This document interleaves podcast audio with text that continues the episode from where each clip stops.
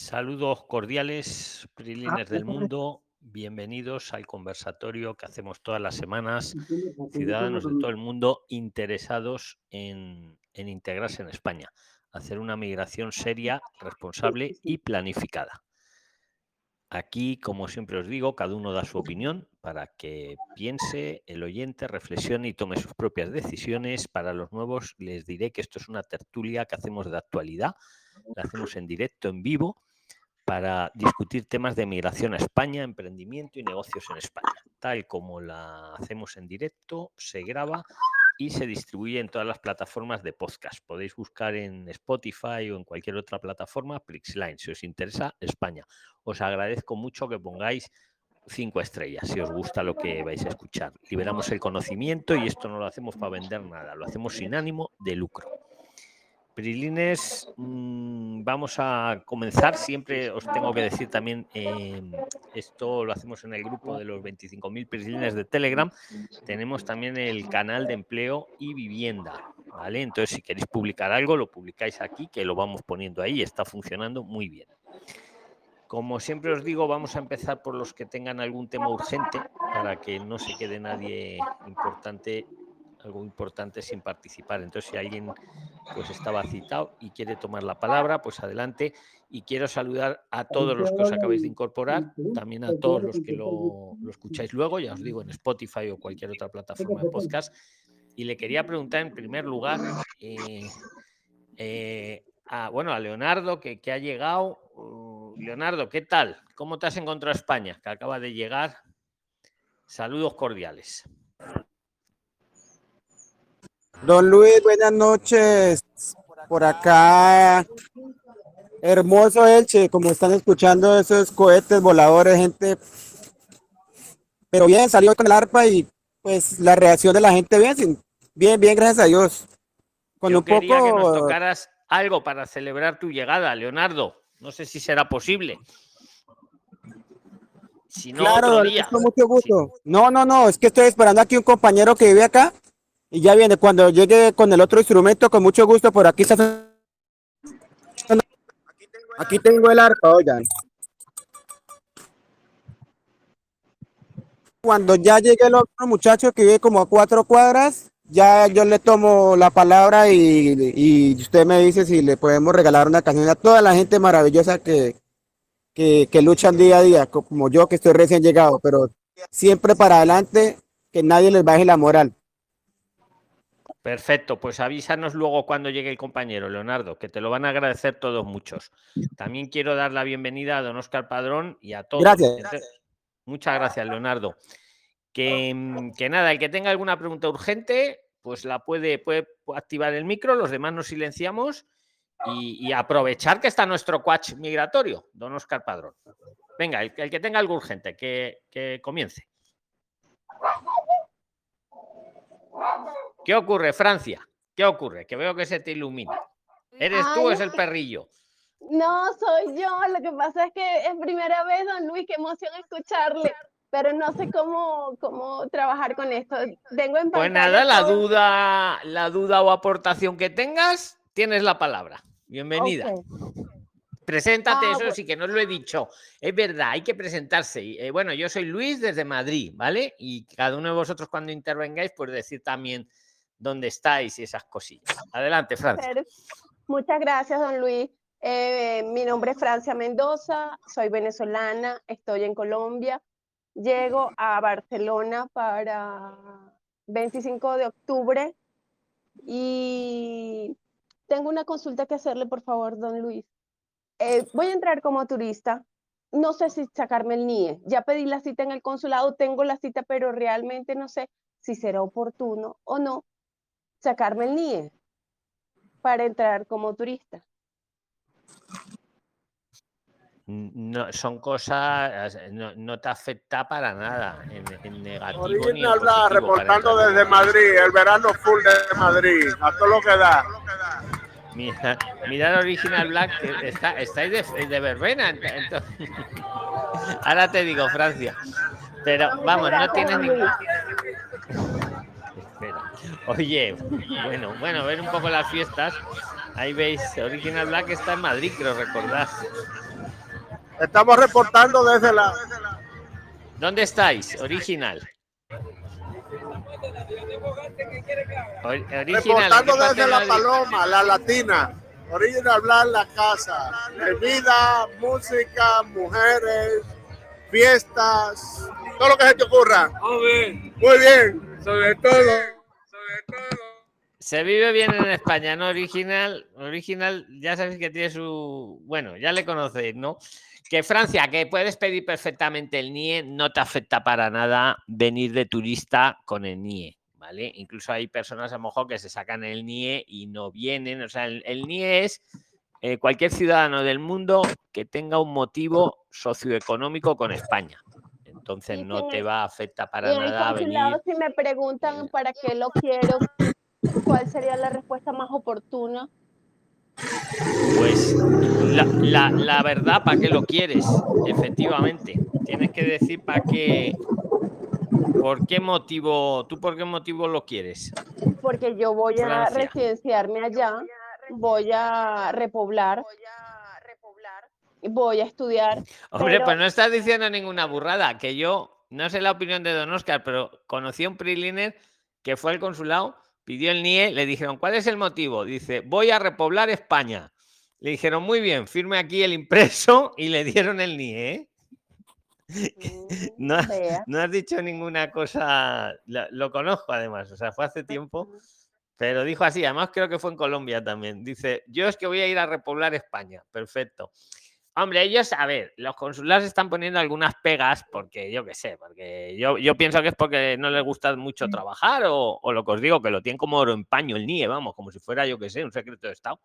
Tú dales un motivo, pues que te, a lo mejor te quieres matricular en algo o, que necesitas una factura para algo. Eh, un motivo, ¿vale? Ellos quieren saber, ya te digo, hubo quien dijo que iba a repoblar pues, y le valió, pero también habrá el que a lo mejor no le vale, ¿no? Pero tiene que ser el motivo que tú tengas. Tampoco sí, porque como realmente yo voy a entrar como turista, tengo todos los requisitos ya como turista, entonces yo digo, ajá, voy a entrar como turista, pero vas a repoblar, o sea, son dos cosas que no, no coinciden. Mm, claro, eh, a ver, mm, Buena pregunta. O sea, a ver, mira, yo te digo, por ejemplo, me estoy, acordando un preliner que venía de turista y, pidió el NIE y le dijeron, ¿para qué lo necesita usted? Dice, porque necesito que me haga la compañía aérea, que me haga una factura y para ello del boleto de avión y para ello me piden el NIE. Por ejemplo, ahí se lo dieron y venía de turista. ¿Sabes? Mm. Excelente.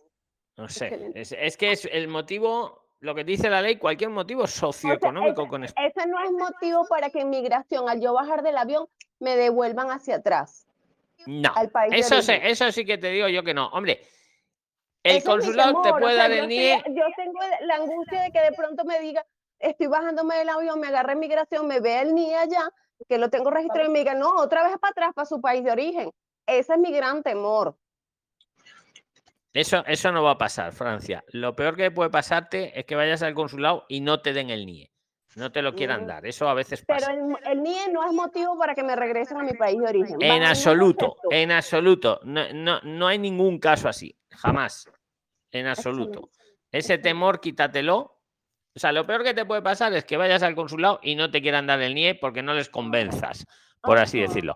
Pero si te dan el NIE, jamás te van a devolver por tener un NIE. Anda, solo faltaría. Para nada, Francia. Para nada, ¿eh? Queda, eso quédate totalmente tranquila. Te lo digo con total seguridad. Si alguien le quiere aportar, puede tomar la palabra. Si le quiere aportar a Francia de esto que estamos hablando del NIE, puede aportarlo ahora mismo o callar para siempre y pasamos a otro tema. Pero vamos, estate tranquilo. Luis. Un abrazo fuertísimo. Le agradezco mucho su valiosa labor. Nada, otro para ti, pero vamos, que aquí estamos entre amigos. Yo estamos aquí unos amigos hablando. ya nos vemos, yo. Por supuesto que sí, y hacemos un vivo si quieres. Claro. Excelente. Un abrazo, muchísimas gracias. Otro fuerte, Francia. ¿Quién quiere tomar la palabra? Venga, el primero que active el micro. Tiene la palabra. Luis. Adelante, Fabián, has sido el primero. Bienvenido. Preséntate para todos, por fin. Hola, compañeros Krillin. Eh, eh, mi nombre es Fabián. Estoy aquí transmitiendo desde Aranda de Duero, Burgos. Y tengo la pregunta para don Oscar Padrón y don Luis. Eh, es la siguiente. Yo tengo casi tres años ya acá, ¿sí? Eh, igual eh, tengo asilo denegado, pero como dice, como decía la chica anterior, para sacar el NIE, si yo quiero comprar un vehículo y pero yo tengo el recurso de reposición, ¿lo puedo hacer? don Luis o don Oscar. Don Oscar, ¿está usted ahí? ¿Nos escucha?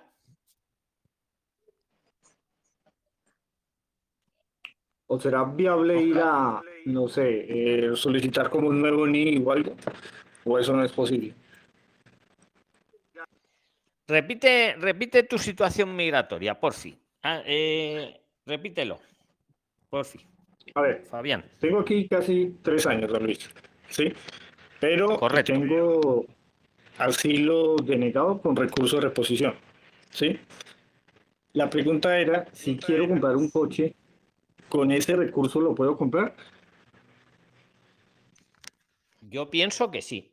¿Tienes NIE, Fabián?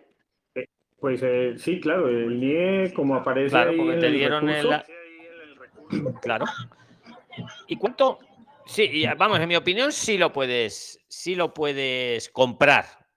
Estamos hablando de comprarlo, de manejarlo de manejarlo es otra cuestión, ¿no? Que también lo podemos hablar si quieres. Sí, es otra cosa. Ya Pero si tienes ni, te han denegado el asilo y lo has recurrido, pues claro que sí, eh, eh, no está resuelto el. Estás. Sí, sí, yo, vamos, si alguien opina lo contrario, que lo diga también. Hace dos años que interpuse el recurso y, aún no está resuelto. vale, y ya llevas para ya llegué a la social, don Luis.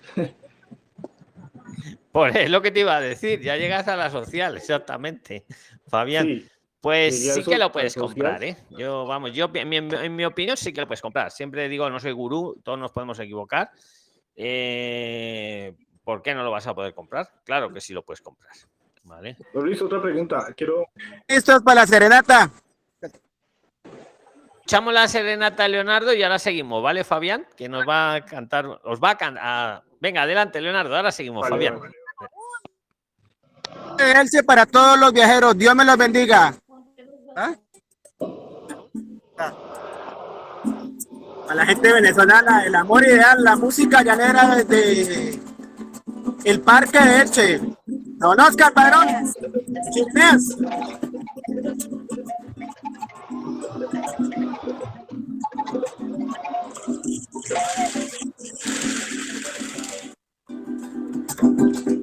Ando buscando un cariño que no pertenezca a nadie. Lo quiero para mí solo y para que me acompañe. Ando buscando un cariño y no pertenezca a nadie. Lo quiero para mí solo, solito, y para que me acompañe por la mañana y por la tarde, al mediodía, que no me falle donde quiera que se encuentre, que sea quien me respalde, por la mañana y por la tarde, al mediodía, que no me fallen donde quieran que se encuentre, que sea mi esposa adorable. Con mucho cariño para todos. Excelente, Leonardo. Un aplauso, amigo.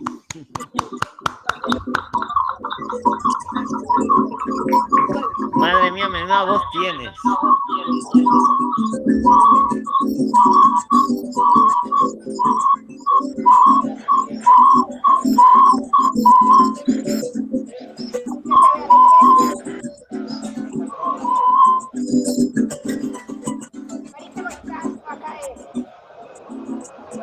Estas cosas solo pasan en los freelines. Excelente.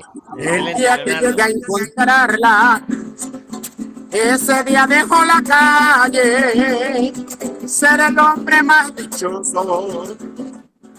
cariño responsable, que no me ofenda, que no me engañe, que sea un querer dulce y amable por el resto de mi vida, que sea mi esposa adorable, que no me ofenda, no me regañe, que sea un querer dulce y amable por el resto de mi vida, que sea mi esposa adorable. Con mucho cariño, Luis, para todos, todos. Muchísimas gracias, Leonardo. Muchísimas gracias, amigo. Un fuerte abrazo. Ahí, ahí en Elche. Bueno, pues vamos a seguir. A ver, estábamos. Eh, ¿Quién tenía la palabra? Luis, bien. Eso, adelante, amigo, adelante. ¿Cuál era la otra consulta que tenías? Eh, Bueno, Luis, a raíz de que ya voy a cumplir los tres años y, y a veces es, es difícil sacar, digamos, un contrato, ¿qué posibilidades hay o, qué requisitos según la nueva ley migratoria para uno hacerse autónomo, Luis? Pues mira, la nueva ley migratoria, vamos a esperar. Oye, nos tenemos que estar todos silenciados. Fabián, tú también ahora. Cuando yo hablo, te silencias, igual que hago yo a Ah, todos, vale. ¿vale? Para que no se acoplen. Y a Américo lo mismo. Silénciate, porque si no te silencio yo, y luego hasta que me acuerdo, pues fíjate, ¿vale? Tenéis que estar silenciados porque si no es el caos. Estamos aquí que solo tiene que tener el micro cuando uno habla. Yo, yo me lo silencio. Mira, espérate que, que sale, no sé si es mañana o pasado. Espérate a que salga y, y lo vemos. Y lo vemos, y lo vemos, Vale, don Luis, pues muchas gracias. Esa era la consulta. Un saludo, Fabián. En la próxima semana lo hablamos si quieres, que ya, habrás- ya estará publicada. ¿Vale? Vale, saludos, don Luis.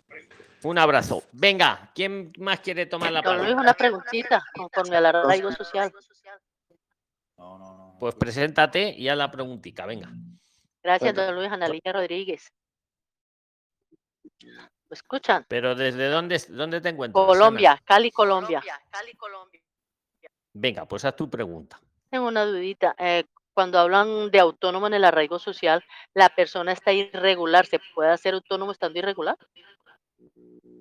No, a ver, eh, hombre, poderse, pues no sé si se podría hacer, pero vamos, no tenía mucho efecto. Lo que, lo que se puede hacer es el arraigo con un plan de autónomo, con un plan de emprendimiento que incluye hacerte autónomo. Esto es cuando, cuando dices el arraigo, por ejemplo, social y te dicen un contrato de trabajo. En realidad no te pueden hacer contrato porque todavía estás irregular. Lo que te Mm, hacen es una señor. oferta laboral en firme, un precontrato, ¿vale? Pues esto sería lo mismo. Tú dices, mira, yo me voy a hacer autónomo, voy a, a hacer este emprendimiento y con eso pido el arraigo laboral. Pero Social. no te haces autónoma hasta que te lo conceden, digamos. Pero por lo menos es la opción para, para poder tener el- los permisos, pues el arraigo como tal.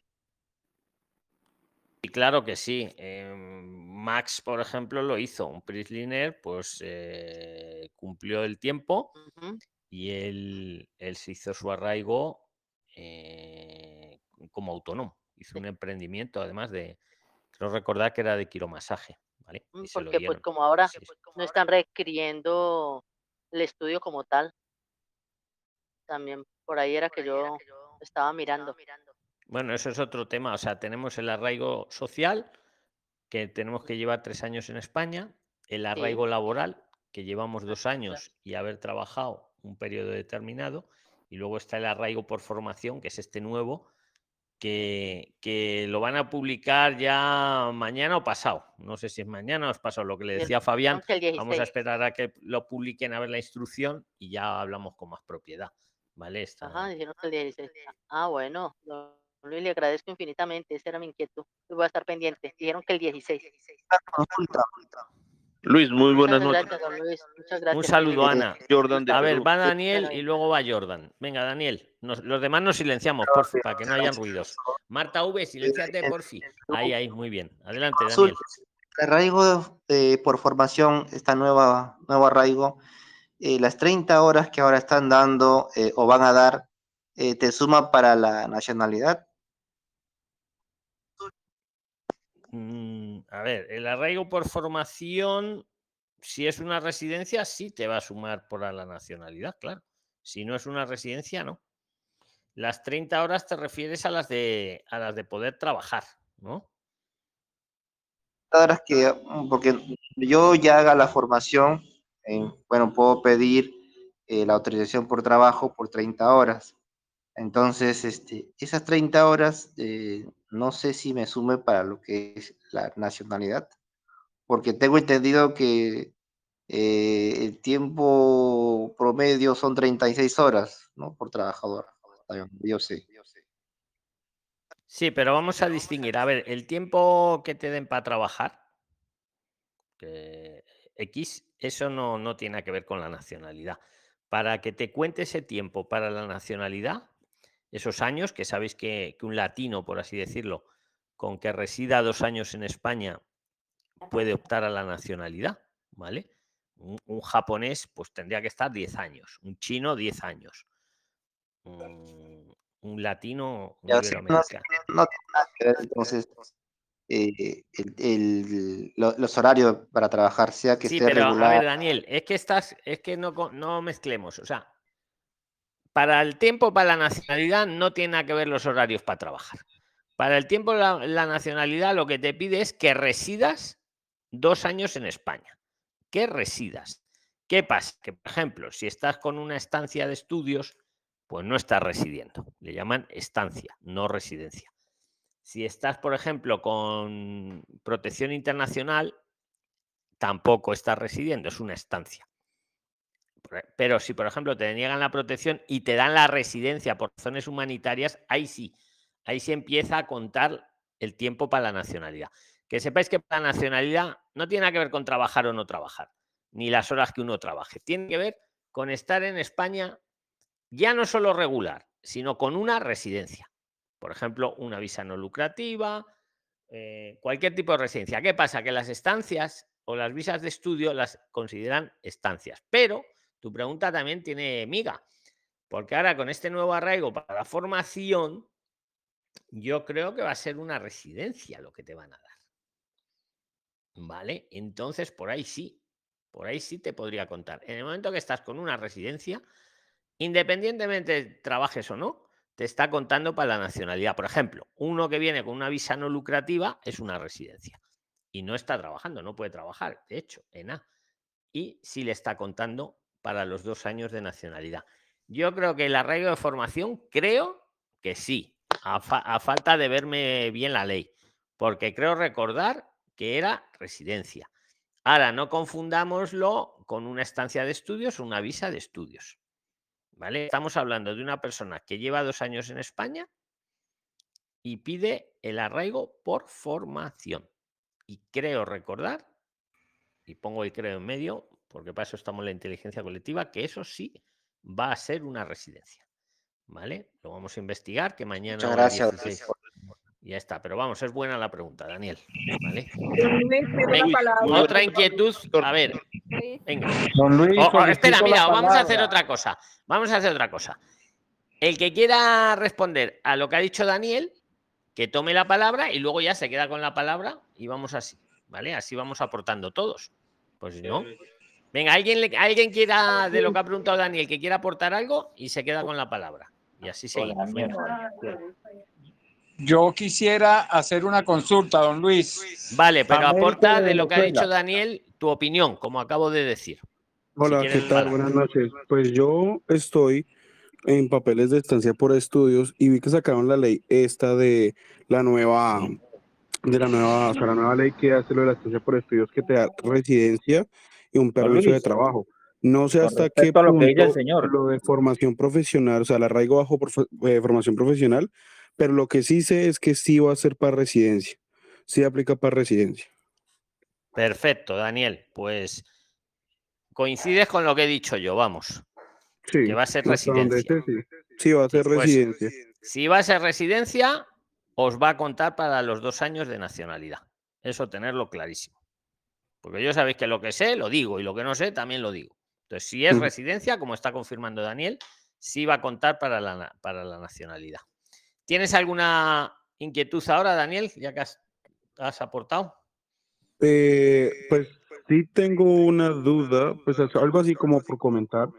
Pues yo ahorita estoy esperando mis, mis documentos, yo estoy aquí en Madrid, y estoy esperando mi, pues que me den el, el, el sí o el no de lo de la estancia por estudios. Yo me- ya me inscribí a una formación profesional y todo el tema, pero quiero, tengo una duda.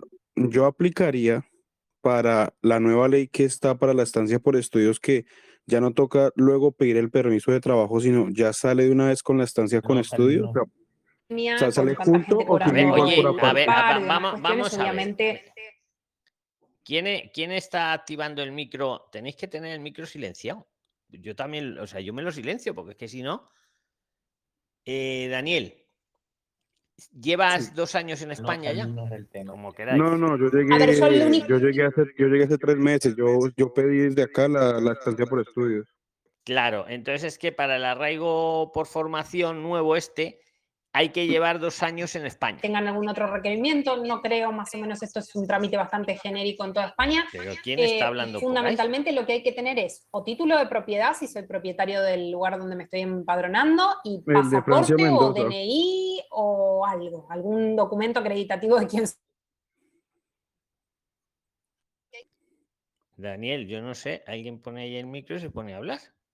No, o sea, mi pregunta es si, o sea, como es que yo vi que sacaba una nueva ley acá en, acá en España de los que estamos haciendo papeles para estancia por estudios, que ahora, mm, o sea, como que nos evita, o sea, como que ya no tenemos que hacer el trámite para el permiso de trabajo, o sea, lo que tocaba hacer luego de la estancia, sino ya sale el permiso de trabajo junto Vale, a la ya te estancia por entiendo, sí. estudios. Sí, eso eh, no es lo del arraigo por formación. No, Eso es que ahora, por ejemplo, el que va a estudiar, eh, antes le daban, mm, le daban 20 horas de trabajo a la semana, ahora le van a dar 30 y ahora prestar atención, porque aquí es donde viene el lío, yo creo. La gran diferencia va a ser que el que viene a estudiar un nivel 6 o superior, le dan directamente el permiso para trabajar. Va incluido, digamos, en el pack. El que no va a estudiar un nivel 6 o superior lo tiene que seguir solicitando. Os hablo también en modo beta, ¿eh? que lo tengo aquí que trillar, pero creo que vas por ahí, tu pregunta, Daniel. Entonces, ahí, ahí sí hay que distinguir. Si vengo a estudiar un curso de lo que llaman aquí en el marco europeo de cualificaciones de nivel 6 o superior, automáticamente puedo trabajar sin permisos adicionales, porque es lo que pone aquí en este BOE. Ahora, si no es de nivel 6 o superior, también puedo trabajar hasta mis 30 horas, pero hay que pedirlo. Esa Mm, la vale, pregunta que pues yo, pues no sé, eh, yo estoy en un, en un FP con grado superior en desarrollador web. ¿Aplicaría, usted sabe? Pues no lo sé de memoria, habría que ver si esa FP de grado superior es de nivel 6 o más. Con que sea de nivel 6 valdría. Eso hay unas tablas que las tenemos puestas aquí en este grupo de los 24.000 preliners, donde te van las, las, la- las equivalencias, por así decirlo. ¿Vale? Ah, Si es de nivel las- las 6, buscaré. si es de nivel 6, sí. ¿Vale? Venga, Daniel, pues seguimos para adelante, ¿no? A ver, ¿nos Gracias. silenciamos todos? ¿O alguien le quiere aportar algo más a Daniel? Y seguimos Sí, con la preguntarle a Daniel algo, don Luis. Venga, apórtalo, Héctor. No, que, que- quería preguntarle, o sea, él dice que, que- que ha conseguido una FP, este, desarrollador web, o sea, lo que es informática. Entonces quería preguntarle si lo consiguió presencial, o sea, o, o, o, o semipresencial, porque ojo que la estancia solo aplica para presencial, no semipresencial, porque yo lo que he encontrado ha sido semipresencial y obviamente online, ¿no? Como le dije el- Sí, la vez es lo que pasada. siempre os digo, que mis cursos, como son semipresenciales, no aplican para la estancia o para la visa, efectivamente. Exacto, eso es lo que quería Yo, preguntarle a pues, Daniel. yo- o sea, conseguí, A ver qué nos dice el- Daniel. el que ¿Has yo escuchado a conseguí- Héctor, el Daniel? que yo con- Sí, sí. El que yo conseguí eh, fue un FP, no lo voy a hacer, o sea, voy a decir el nombre, pero no es publicidad. Eh, se llama Linkia, queda por Ciudad Lineal. Eh, ese FP, el curso que yo estoy haciendo dura dos años. Eh, ya voy a empezar ahorita, el- el primer año lo empiezo ahorita en septiembre y es presencial. Son mil horas por año. Pues entonces yo pienso que sí te vale. Te falta preguntarles. Eh, eh, disculpa, Sí. ¿en, en qué comunidad estás? En Madrid. Madrid. Ya, voy a buscar link. Gracias, muy amable. Pues te falta, Daniel, preguntarle solo si es de nivel 6, que no lo sé, y, y entonces puedes trabajar directamente según la nueva norma que va a entrar en vigor. Vale, me dices que las tablas están aquí en el grupo, ¿verdad? Sí, creo recordar que están ahí en la sección de documentos. Y si no, pues en la propia escuela. Les preguntas a ver de, en algún lado lo Vale. tienen que poner. Vale, pues es no un, lo sabía, es un pero marco vale, de gracias. cualificaciones estándar que hay aquí en Europa, ¿vale? Para todo lo que se estudia. Vale, Pues- gracias. Muchas gracias, Daniel y Héctor. Venga, nos Muy silenciamos noches, todos. A ver, nos silenciamos todos. Y ahora el primero que diga su nombre tiene la palabra. Venga. Jordan, Jordan Luis. Adelante, Jordan. Américo, Américo. No, ha ganado Jordan. A, a la siguiente, Américo, pues hay que estar ahí. Jorge, Venga, Jordan, Jorge. adelante. Y los de- oye, los demás no silen- A ver, Jorge Priliner, Américo y la chiquita esta, que la tengo ahora silenciada, Joana, de verdad, o sea, ya os he silenciado tres o cuatro veces. ¿Vale? Os silencio, os vuelvo a desilenciar y volvéis a poner el micro. Solo puede tener el micro el que habla. Yo cuando habláis vosotros me silencio también, pues si no es el caos, estamos aquí 76 personas. Adelante. Muy buenas noches, adelante. Luis. Buenas noches con la sala. Mi consulta es, eh, yo tengo mi sobrino eh, que ha estado acá, ingresó a España como turista, se quedó siete meses y salió voluntariamente a Perú de nuevo y ya pasó más, más de tres años, ¿no? Yo quiero saber si habría algún problema mm, para que pueda volver a España. Gracias, Luis, por tu respuesta. ¿Hace cuánto tiempo se fue? Eh, ha estado tres años ya fuera ya. Pues puede volver perfectamente. Por- por- Eh, yo lo que consultaba era por la inmigración, no, no va a tener ningún problema. Era Yo eso, pienso Luis. que no, han pasado tres años desde que se fue. Mm, claro, sí, este, Luis. No sé, ¿alguien opina, opina algo? Yo opino que no va a tener ninguna dificultad. Si se fue hace tres años, puede volver perfectísimamente. Bueno, si no cometió ningún delito y esas cosas, ya sabéis. ¿Alguien opina, quiere opinarle algo a Jordan de este tema? Si una persona que hace tres años se fue estuvo irregular, quieres decir, cuando aquello, ¿no? Jordan. Hola, mi nombre es José. No, hasta donde sé, no, señor, no tiene inconvenientes de que no haya tenido ningún problema, no haya tenido ninguna multa. eh, puede salir y puede volver a ingresar libremente. Creo que después de los seis meses tiene la autorización de poder volver a ingresar. No tiene ningún pendiente. Pues han pasado tres años, o sea que estamos de O acuerdo. sea que sí tiene la autorización de poder volver a entrar desde que no tenga ningún pendiente con España. No, no tiene ningún pendiente, Luis. Más bien gracias por su aporte. Vamos que con total tranquilidad, ¿eh? porque yo sé que hay un plazo, te acaban de indicar por aquí que son seis meses, vamos, tres años desde luego, tranquilamente. ¿eh? Eh, señor. Luis, gracias. Yo quiero hacer una preguntita aparte de lo que le comenté al señor. Eh, yo quisiera preguntarle, lo que pasa es que eh, a mí ya me entregaron la carta, una, bueno, yo pedí, solicité protección internacional junto con mi esposo. Eh, nosotros fuimos expulsados, eh, bueno, pues expulsados no, eh, nos vinimos de Colombia porque nosotros tuvimos un desplazamiento por el ELN. Entonces a nosotros ya nos salió acá la cita y nos entregaron la carta en la que nos dan protección hasta la segunda cita. Sí, pero no autorización para trabajar ni nada. Solo nos entregaron la carta en la que nos dan la segunda cita hasta dentro de nueve meses. Yo quisiera preguntarles si hay la posibilidad o alguien que supiera de cómo poder hacer para poder adelantar la cita para menos tiempo. A ver, la cita, o sea, los seis meses no te los quita nadie, te quiero decir.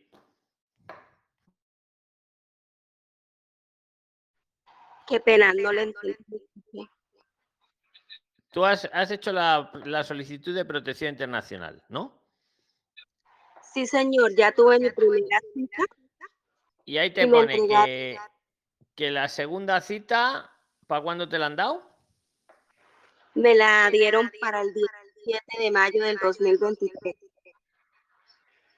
O sea, casi un año. Sí, sí, señor. ¿En qué provincia es para la estadística? Almería. Perdón, Sí. eh, Málaga. Vale. Mm, eso lo hemos repetido en infinidad de conversatorios. Que os decimos, si lo pedís en Madrid, los estaban dando. Bueno, habían hay casos que te lo dan de una, que te hacen la entrevista y sales ya con el NIE. O sea, vas a manifestar tu voluntad de pedir asilo en Madrid y, y ya te toman la declaración y todo. O sea, no es que te hagan esperar 15 días o un mes, no, es que sales ya.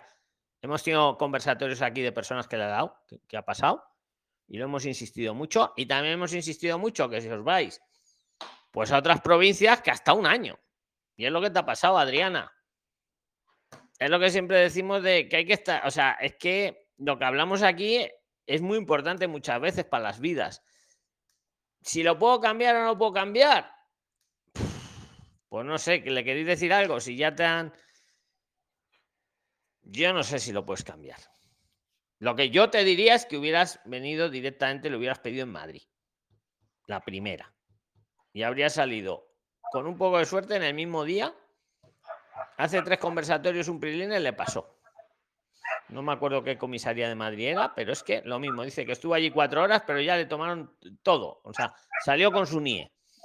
Y, y los otros tardan unos 15 días, estaban tardando en Madrid. No sé ahora cómo estarán tardando y, las, otras provincias, por lo que te ha pasado a ti. Ahora, una vez que ya lo has pedido ahí, pues no sé, ¿alguien la quiere aportar algo?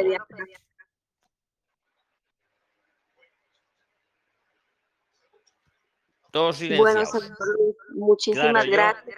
Yo, no te voy a decir que tengas que esperar sí o sí, pero vamos, lo veo complicado que te lo, que te lo cambien tal como están las cosas. Pero por favor, los que no lo habéis pedido, tomar nota, correr la voz ¿vale? Porque llevamos como cuatro meses diciendo esto mismo. Y además, uno lo puede pedir en Madrid, que no te piden empadronamiento, y luego irte a vivir a Almería, si quieres, o a cualquier parte de España. ¿Vale? Es... alguna manera tendría que haber de cambiar eso, porque eso va contra el convenio de Ginebra. Tú no puedes tener a una persona esperando 10 meses para tomarle la declaración. Eso va contra los derechos humanos. Pero, chica, Mira, lo único que se me ocurre, lo del defensor del pueblo. Ponle una queja y, a lo mejor por esa vía, pues les tire de las orejas a la comisaría. ¿Sabes? X. Es la solución que se me ocurre así, Adriana. Muchas gracias, señor Luis. Que Dios les bendiga a todos. Muchísimas gracias por la información. Un saludo. Tienes la, eh, la, web del Defensor del Pueblo, la tienes puesta en el, en el grupo. Es muy sencillito, lo haces todo por internet. Tú pones lo que te ha pasado que no hay derecho a que te tengan esperando 10 meses para una entrevista y se lo explicas ahí y a lo mejor ahí puede que te va a responder y igual es por ahí puedes tener un camino, ¿vale? Venga. Excelente, perfecto. Muchísimas gracias por esa gran información. Muy amables, que tengan una linda noche. Un saludo, Adriana. Una pregunta, don Luis. Nos silenciamos todos, todos silenciados. Jorge Prisliner silenciado, todos.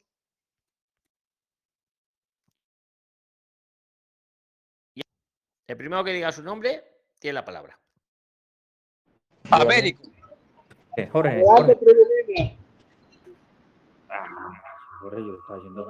Buenas tardes. Adelante, ahora sí que ha ganado. Venga. Sí, don Luis. Eh, le hablo desde Venezuela, Charallave, Estado Miranda. Adelante, venga. Tengo una consulta, la siguiente. Yo tengo nacionalidad española. He perdido dos hijos aquí en Venezuela en asesinato, uno extrajudicial y uno a manos de Lampa. Me quedé a cargo de mis dos menores nietos. Por, por el Consejo de Protección de aquí, estoy a cargo de mis nietos. Pienso migrar a España, a Galicia. La pregunta es la siguiente. O sea, tengo la duda del ingreso con mi esposa y mis dos nietos eh, ¿cuál sería la manera de entrar? ¿Como turista o hay algún visado especial para ello que yo pueda nada más comprar el pasaje de ida, tanto de mi esposa como de mis nietos? Eh, acudo a la opinión colectiva para que me ayuden en esto. Gracias. Venga, ¿quién quiere ayudarle a médico? Que tome la palabra.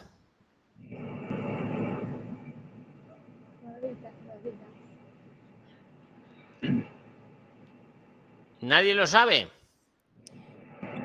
Américo, ¿has dicho que eres Sí. español o me ha parecido escucharlo? Sí, don Luis, eh, yo soy español, eh, o sea, mi papá era español de origen. Yo adquirí la nacionalidad aquí en Venezuela en el año 82. Tengo nacionalidad española. Pues si tú tienes nacionalidad española, puedes venir a tu casa sin necesidad de pasaje de vuelta y, y puedes traer a tu familia directa, tranquilamente. Eh, eh, en ese caso, ellos no requeriría comprarle porque mis nietos tienen nacionalidad eh, venezolana. Mi esposa igualmente. Claro, estoy haciendo los trámites de inscribir extemporáneamente mi matrimonio. Estamos casados desde el año 95, pero no lo he inscrito acá. Entonces no sé si ella y ellos puedan entrar como mi familia o requeriría yo entrar como que ellos entraran como turistas. A ver, ella, si es tu esposa y lo puedes acreditar, ella entra como tu familia y, no necesitas el boleto de vuelta. Aunque también he oído que algunas líneas aéreas, pues no sé, se niegan a venderlo sin boleto de vuelta, pero un español y su esposa pueden venir a, a su casa sin el boleto de vuelta. Tus nietos, ahí me queda un poco la duda. En los nietos me queda un poquito la duda si necesitan el boleto de vuelta o no, ¿sabes? Eh, no sé si puedes acreditar que dependen de ti.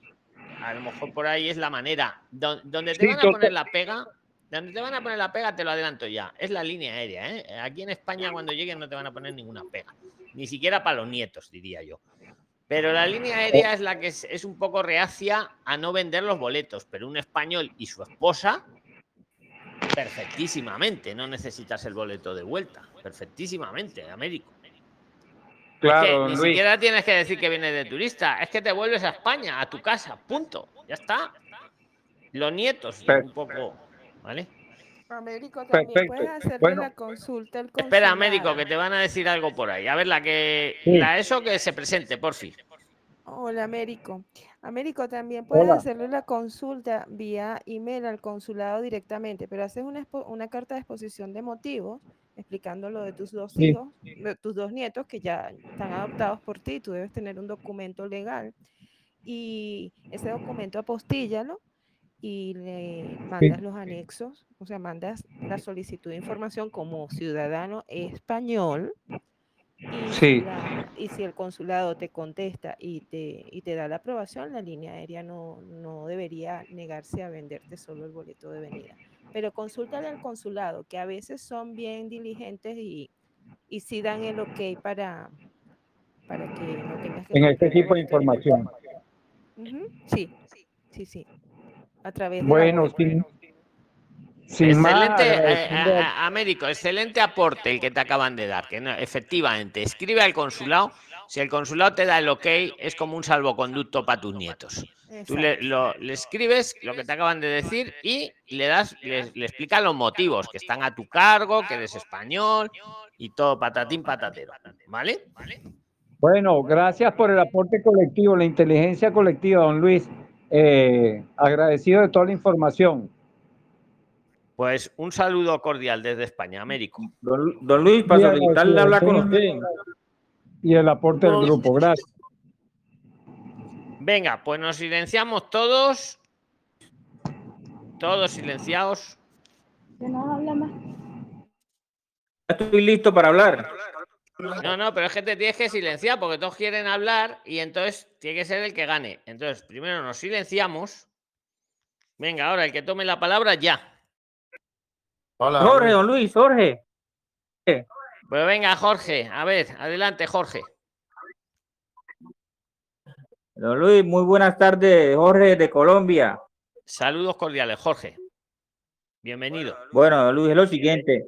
Yo acabo de vender un predio en Colombia y me dieron 50 mil euros. Quería preguntarle si la mejor opción para mí es la visa no lucrativa, porque lo he visto en sus videos y su merced dice que la visa no lucrativa es la mejor opción. Pero la pregunta, ¿puedo llevar a mi esposa de una vez y a mis hijos? Tengo dos hijos. A ver, eh, yo nunca sé la mejor opción para cada uno porque, eh, porque yo no sé cada uno su situación. Lo que sí digo, lo que sí he dicho, y, re- y lo repito, es que la visa no lucrativa digamos, es la más sencillita que te den.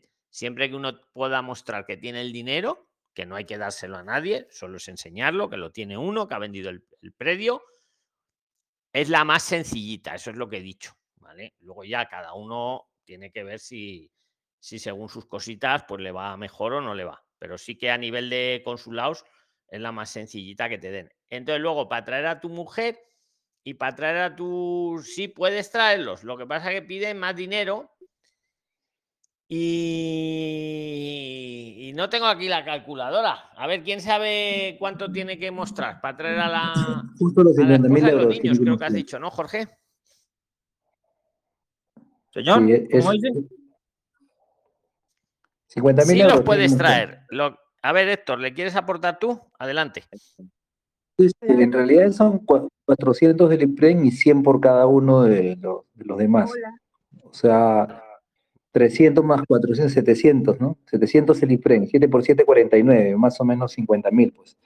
Pues más o Entonces, es menos sí que que te- ahora, tiene, lo que tú Jorge. tienes que ¿Has escuchado a Héctor? Sí, don Luis, o sea Sí, que entonces no hay Jorge. ningún problema, pero yo esa platica que, te- que la tengo en el banco ahí, puedo comprarme una casita ya en un pueblito, puedo comprarme una casita. Sí, pero primero no te la hagas. Sí. No te, primero úsala para que te den la visa. Y ya cuando te den la visa no lucrativa para ti y para tu familia, pues ya luego la puedes usar para comprarte una casita aquí. Como pero hizo Doris, que la la- tenéis en la sala, que te puede asesorar a lo mejor. Tiene que lo ha hecho, que, la- tiene que pensar que después del año tiene que renovarla y tiene que mostrar el doble. Y si él tiene un plan en ese año en el que él pueda hacerse autónomo o conseguir un contrato de trabajo, entonces este, va a estar bien. Pero si no tiene ese, ese, esa visión, entonces se le va a complicar todo y va, solamente va a estar un año nada más ahí. Ya no va a poder renovar. Ya, pero. Jorge, tú supongo que luego quieres trabajar cuando vengas, ¿verdad? ¿O no? Sí, sí, la idea mía es no gastarme tanto, tantos euros, sino a- ahorrarme aunque sea la comidita. Pero tú quieres trabajar luego cuando llegues a España, ¿no? Al año. Sí, se- sí, señor, Entonces, de una vez, si puedo hacer- trabajar de una vez. Claro, pues para que no pase lo que acaba de decir Héctor, efectivamente, luego es que, eh, o sea, a ti te dan la visa para ti para tu familia para un año, ¿no? Con los 50.000 euros llegáis. Os la dan. Eh, ¿Qué pasa? Que cuando pase el año, mm, hay que renovar y ahí te piden para dos años. Pero digamos, el truco, que no es truco, que es lo que dice la ley, tú puedes pedir, hay una residencia, eh, permiso de residencia y trabajo. Ahí está la clave que lo puedes hacer ya a los 10 meses de llevar en España. Pero es tu idea, ¿no? Es esa, es esa la idea, ¿no, Jorge? Sí, y, y después, y después cambio ahí al año, cambio para ese permiso de residencia y trabajo, y, y ahí- Exacto, ahí ya no porque tengo. si no cambias, te toca renovar y ya la no lucrativa te la hacen renovar por dos años, ya no vale por un año, ya tiene que ser por dos. Entonces, la cuestión es cambiarlo por el permiso de residencia y trabajo y ya poder trabajar tranquilamente y producir. Y, y- y ya te Y esa, ese, permi- e- ese permiso de cosa. residencia y trabajo lo hago a, a los 10 meses de estar allá en España y debo todavía conservar el dinero ahí en la cuenta, ¿cierto, don Luis? Eh, bueno, eh, conservarlo no, cosa tuya. Espera que Edgar creo que te quiere decir algo. A ver, Edgar, ¿qué le Es quieres que decir? la, la- sigo buenas, respondiendo, tar- Jorge. buenas tardes, Edgar de Colombia. Lo que sucede es que con la visa no lucrativa no tiene permiso para trabajar y él dice que quiere trabajar ya. Correcto, también, efectivamente. Pero Eh, No, pero yo podría, yo, yo podría comprarme una, comprarme una moto y trabajar delivery, alguna cosa ya mientras tanto de mi cuenta, trabajar mientras tanto de mi cuenta, no a, ni- a ningún empresario. Quiere- Trabajar yo en creo que negro. quiere decir trabajar en B. Creo que En quiere negro. decir B. Yo no os puedo recomendar que trabajéis en B. Vosotros, entre vosotros, sí os podéis recomendar lo que queráis. Ahí trabajaría en pero-. Lo que te quieren decir, Jorge, que el primer año, si vienes con una visa no lucrativa, lo dice el nombre, no lucrarse, no ganar dinero en A, el primer año. Si lo renuevas, al siguiente año lo puedes eh, modificar a una- a un permiso de residencia y trabajo. Ahí sí ya vas a poder trabajar en A. Esa es modificación puedes echar los papeles a partir de los 10 meses de la. Y es muy complicado que la autoricen, es muy complicado que la autoricen la, el cambio. una vez que estás en España no es complicado que te autoricen. Y, y la no otra opción que habían dicho, la, la otra opción que, que vi de su video, don Luis, es que uno se va para un pueblo y va a repoblar el pueblo y ahí entonces uno se queda dos años en el pueblo y ahí lo, se puede ganar la nacionalidad, ¿no? Mm, si estás con residencia, sí. Si no, no. Puede, o sea, lo que has dicho lo puedes hacer perfectamente. En un pueblo o en una ciudad, ¿eh? O sea, es, indistinto. Ahora, para tener la residencia, o sea, para tener la nacionalidad hay que estar dos años con la residencia. Eh, bueno, en tu caso ya tendréis un año con la no lucrativa. Eso es residencia. ¿Vale? Luego, al siguiente año, pero vamos, que estando en B, estando irregular, no, no, aunque uno esté dos años, no le dan la nacionalidad. Hay que estar regular y con residencia. ¿Vale? Y para estar regular me tengo que quedar quieto ese año sin trabajar. O trabajar en B, pero yo no digo que lo hagas. Trabajar en B puedo, digamos, eh, comprar una moto y Trabajar en B de quiere decir trabajar por tu cuenta. Ya está. Otra. Bueno, No sé si yo me quiero, yo quiero, yo quiero aportar algo porque Venga, aporta, aporta. Podéis meter cuchara, mientras no nos pisemos y sea del tema, podéis ir metiendo cuchara. Adelante, aporta, Sí, amigo. él está, él, él está hablando de poder comprar una moto y manejar. Dejo en claro algo que hace un mes salió aquí en Madrid. Ya no se puede, ah, porque hoy hablé con un oficial, porque bueno, pues me pidieron documentos y de paso les pregunté. Hace un mes eh, ya no se puede canjear la licencia de Colombia, toca sacar una nueva licencia acá. Tu licencia solo sirve los primeros 90 días que estás, o sea, la licencia sirve 90 días fuera de Colombia al país que vayas. Co- Si tú vienes acá eh, con, con visa no lucrativa y vas a manejar, solo tienes 90 días. Si sacas la licencia internacional, ya aquí no es válida. Entonces, eso ya es como algo para todos.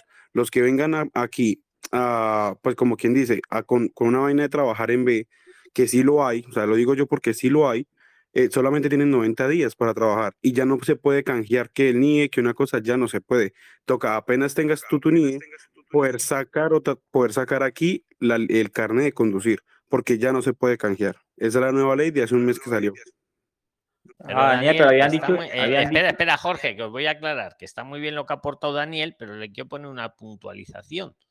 Jorge sí podría canjearlo, porque Jorge, si viene con una no lucrativa, tiene una residencia y efectivamente lo que has dicho es totalmente correcto. Eh, solo podría conducir los primeros 90 días. Pero Jorge eh, va a tener un TIE y va a poder canjear la licencia. Es lo que quería añadir a lo que has dicho, que está perfecto. Si no me toca comprar aquí en Colombia una licencia internacional que vale 400 mil pesos y esa me aguanta para un año allá. Sí, No, creo que no. creo- pero a ver, la clave, lo- Daniel lo ha dicho muy bien. A ver, el que venga de turista puede conducir 90 días y ya está. Con internacional o sin internacional. A partir de los 90 días, bueno, y si me equivoco me corregís, ¿eh? A partir de los 90 días hay que canjear la licencia, canjearla. La colombiana, canje- la venezolana no, esa ya, por desgracia, murió, pero las demás sí las podéis canjear. Ahora, para canjearla no vale estar en B, o sea, en B quiero decir irregular. O sea, lo que ha dicho Daniel es correcto. Si estoy irregular, no me van a canjear la licencia. Pero Jorge no va a estar irregular. Jorge va a estar con su visa no lucrativa. Por lo tanto, Daniel sí que le van a poder canjear la licencia. Para más de 90 días ya la va a canjear por la española. Y luego ya lo que haga con ella, que si trabaje en B o se quede viendo series, eso ya es cosa de Jorge. No sé, lo dejo en la mesa. Sí, Seguir vosotros. don Luis, pero de todas maneras, eh, a- me dicen que aquí hay otra opción. Digamos que yo me vaya con la no lucrativa y mi esposa que se vaya con otra opción que se llama repoblar pueblos en España y a ella no le cobran nada. Ella se va solamente a repoblar pueblos. ¿Cuántos años debe Eso durar ella que repoblando tu pueblos? esposa, eh, que, que tu esposa quiere que se venga de turista y se quede irregular. Es lo que quiere decir, ¿no, Jorge? Sí, que ella se que ella, que ella se venga de, de, de turista y, y se vaya para un Y pueblo la a mandamos a un pueblo y ahí está irregular, tranquilamente. ¿Y ¿Cuánto tiempo puede durar ella irregular ahí en ese pueblo, digamos, viviendo en ese pueblo? Pues a los tres años se va a quedar, se va a regularizar. A los tres años sí o sí.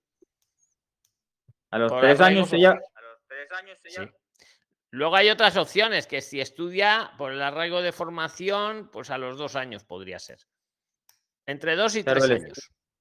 el estudio no lo tienen en cuenta para contar esos dos años, el estudio no, solamente la, la visa de, de- de no lucrativa. No, no, no. o sea, Me estoy haciendo un lío. ¿Quién le quiere aclarar a Sí, Jorge? o sea, Pero lo- bueno, lo- estamos o sea, lo voy a creo, intentar, ¿no? lo voy a intentar aclarar, eh, Jorge. Lo que están diciendo es que, o sea, lo que entendimos fue que tú vienes como con visa no lucrativa, o sea, tú no puedes trabajar el primer año. Usted, usted, Jorge, sí, usted, Jorge. Si su mujer viene como turista y dice que va a repoblar, entonces ella no entraría bajo la visa que no lucrativa. Ella entraría como turista y vendría a ser irregular para repoblar.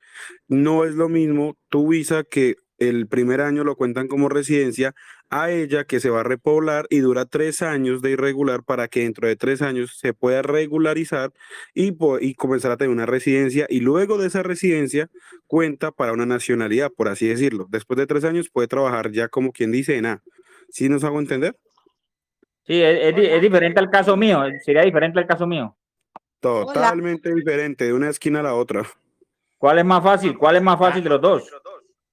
Ah, Lo estamos Bueno, debatiendo, Jorge, a ver quién te quiere cuál- aportar, cuál Doris. Ahora, ahora, sigue Daniel. ¿Qué quieres aportarles, Doris? Hola, mira, eh, les he estado, es- buenas noches con todos, Luis, a todos, buenas noches. Eh, pues mira, he estado escuchando que han estado hablando de la visa no lucrativa, pues mira, y lo que yo te podría decir, eh, tu plan de mostrar el dinero, luego traer ese dinero a España, comprarte un- una casita o un piso, lo que fuera, y tu, tu problema principal va a ser trabajar, porque la no lucrativa, como dice Luis, no trabajas, pero puedes alquilar el- algún cuarto de tu, de tu vivienda. Y hay muchos, mucha, mucha gente de Prislay, otros que lo toman como, como un hotel de bienvenida y hasta que se ubiquen. Eso es, es una opción. Otra opción es de que siempre va a haber una forma de que trabajes eh, en B, ¿no? Y también puedes hacer la inversión en un 30% en alguna empresa, no sé, un negocio, un emprendimiento. Hay muchas este, opciones. Ahora, si bien es cierto, eh, Luis no lo dice, pero yo que estoy aquí, de verdad que hay muchas formas y que es muy sencilla, sí es muy sencilla la no lucrativa y que no necesariamente tienes que renovar al año mostrando el doble, no, para nada. Puedes modificar a trabajo por cuenta ajena, cuenta propia. Y la cuenta propia es también sencilla si es que no encuentras a alguien que te haga un precontrato. Entonces, eh, si tienes la posibilidad de mostrar ese dinero, yo te puedo sugerir de que hagas la no lucrativa y de que acabas de encontrar una forma de, de ganarte para comer, lo vas a encontrar hasta los 10 meses y luego un precontrato o un negocio tuyo, listo.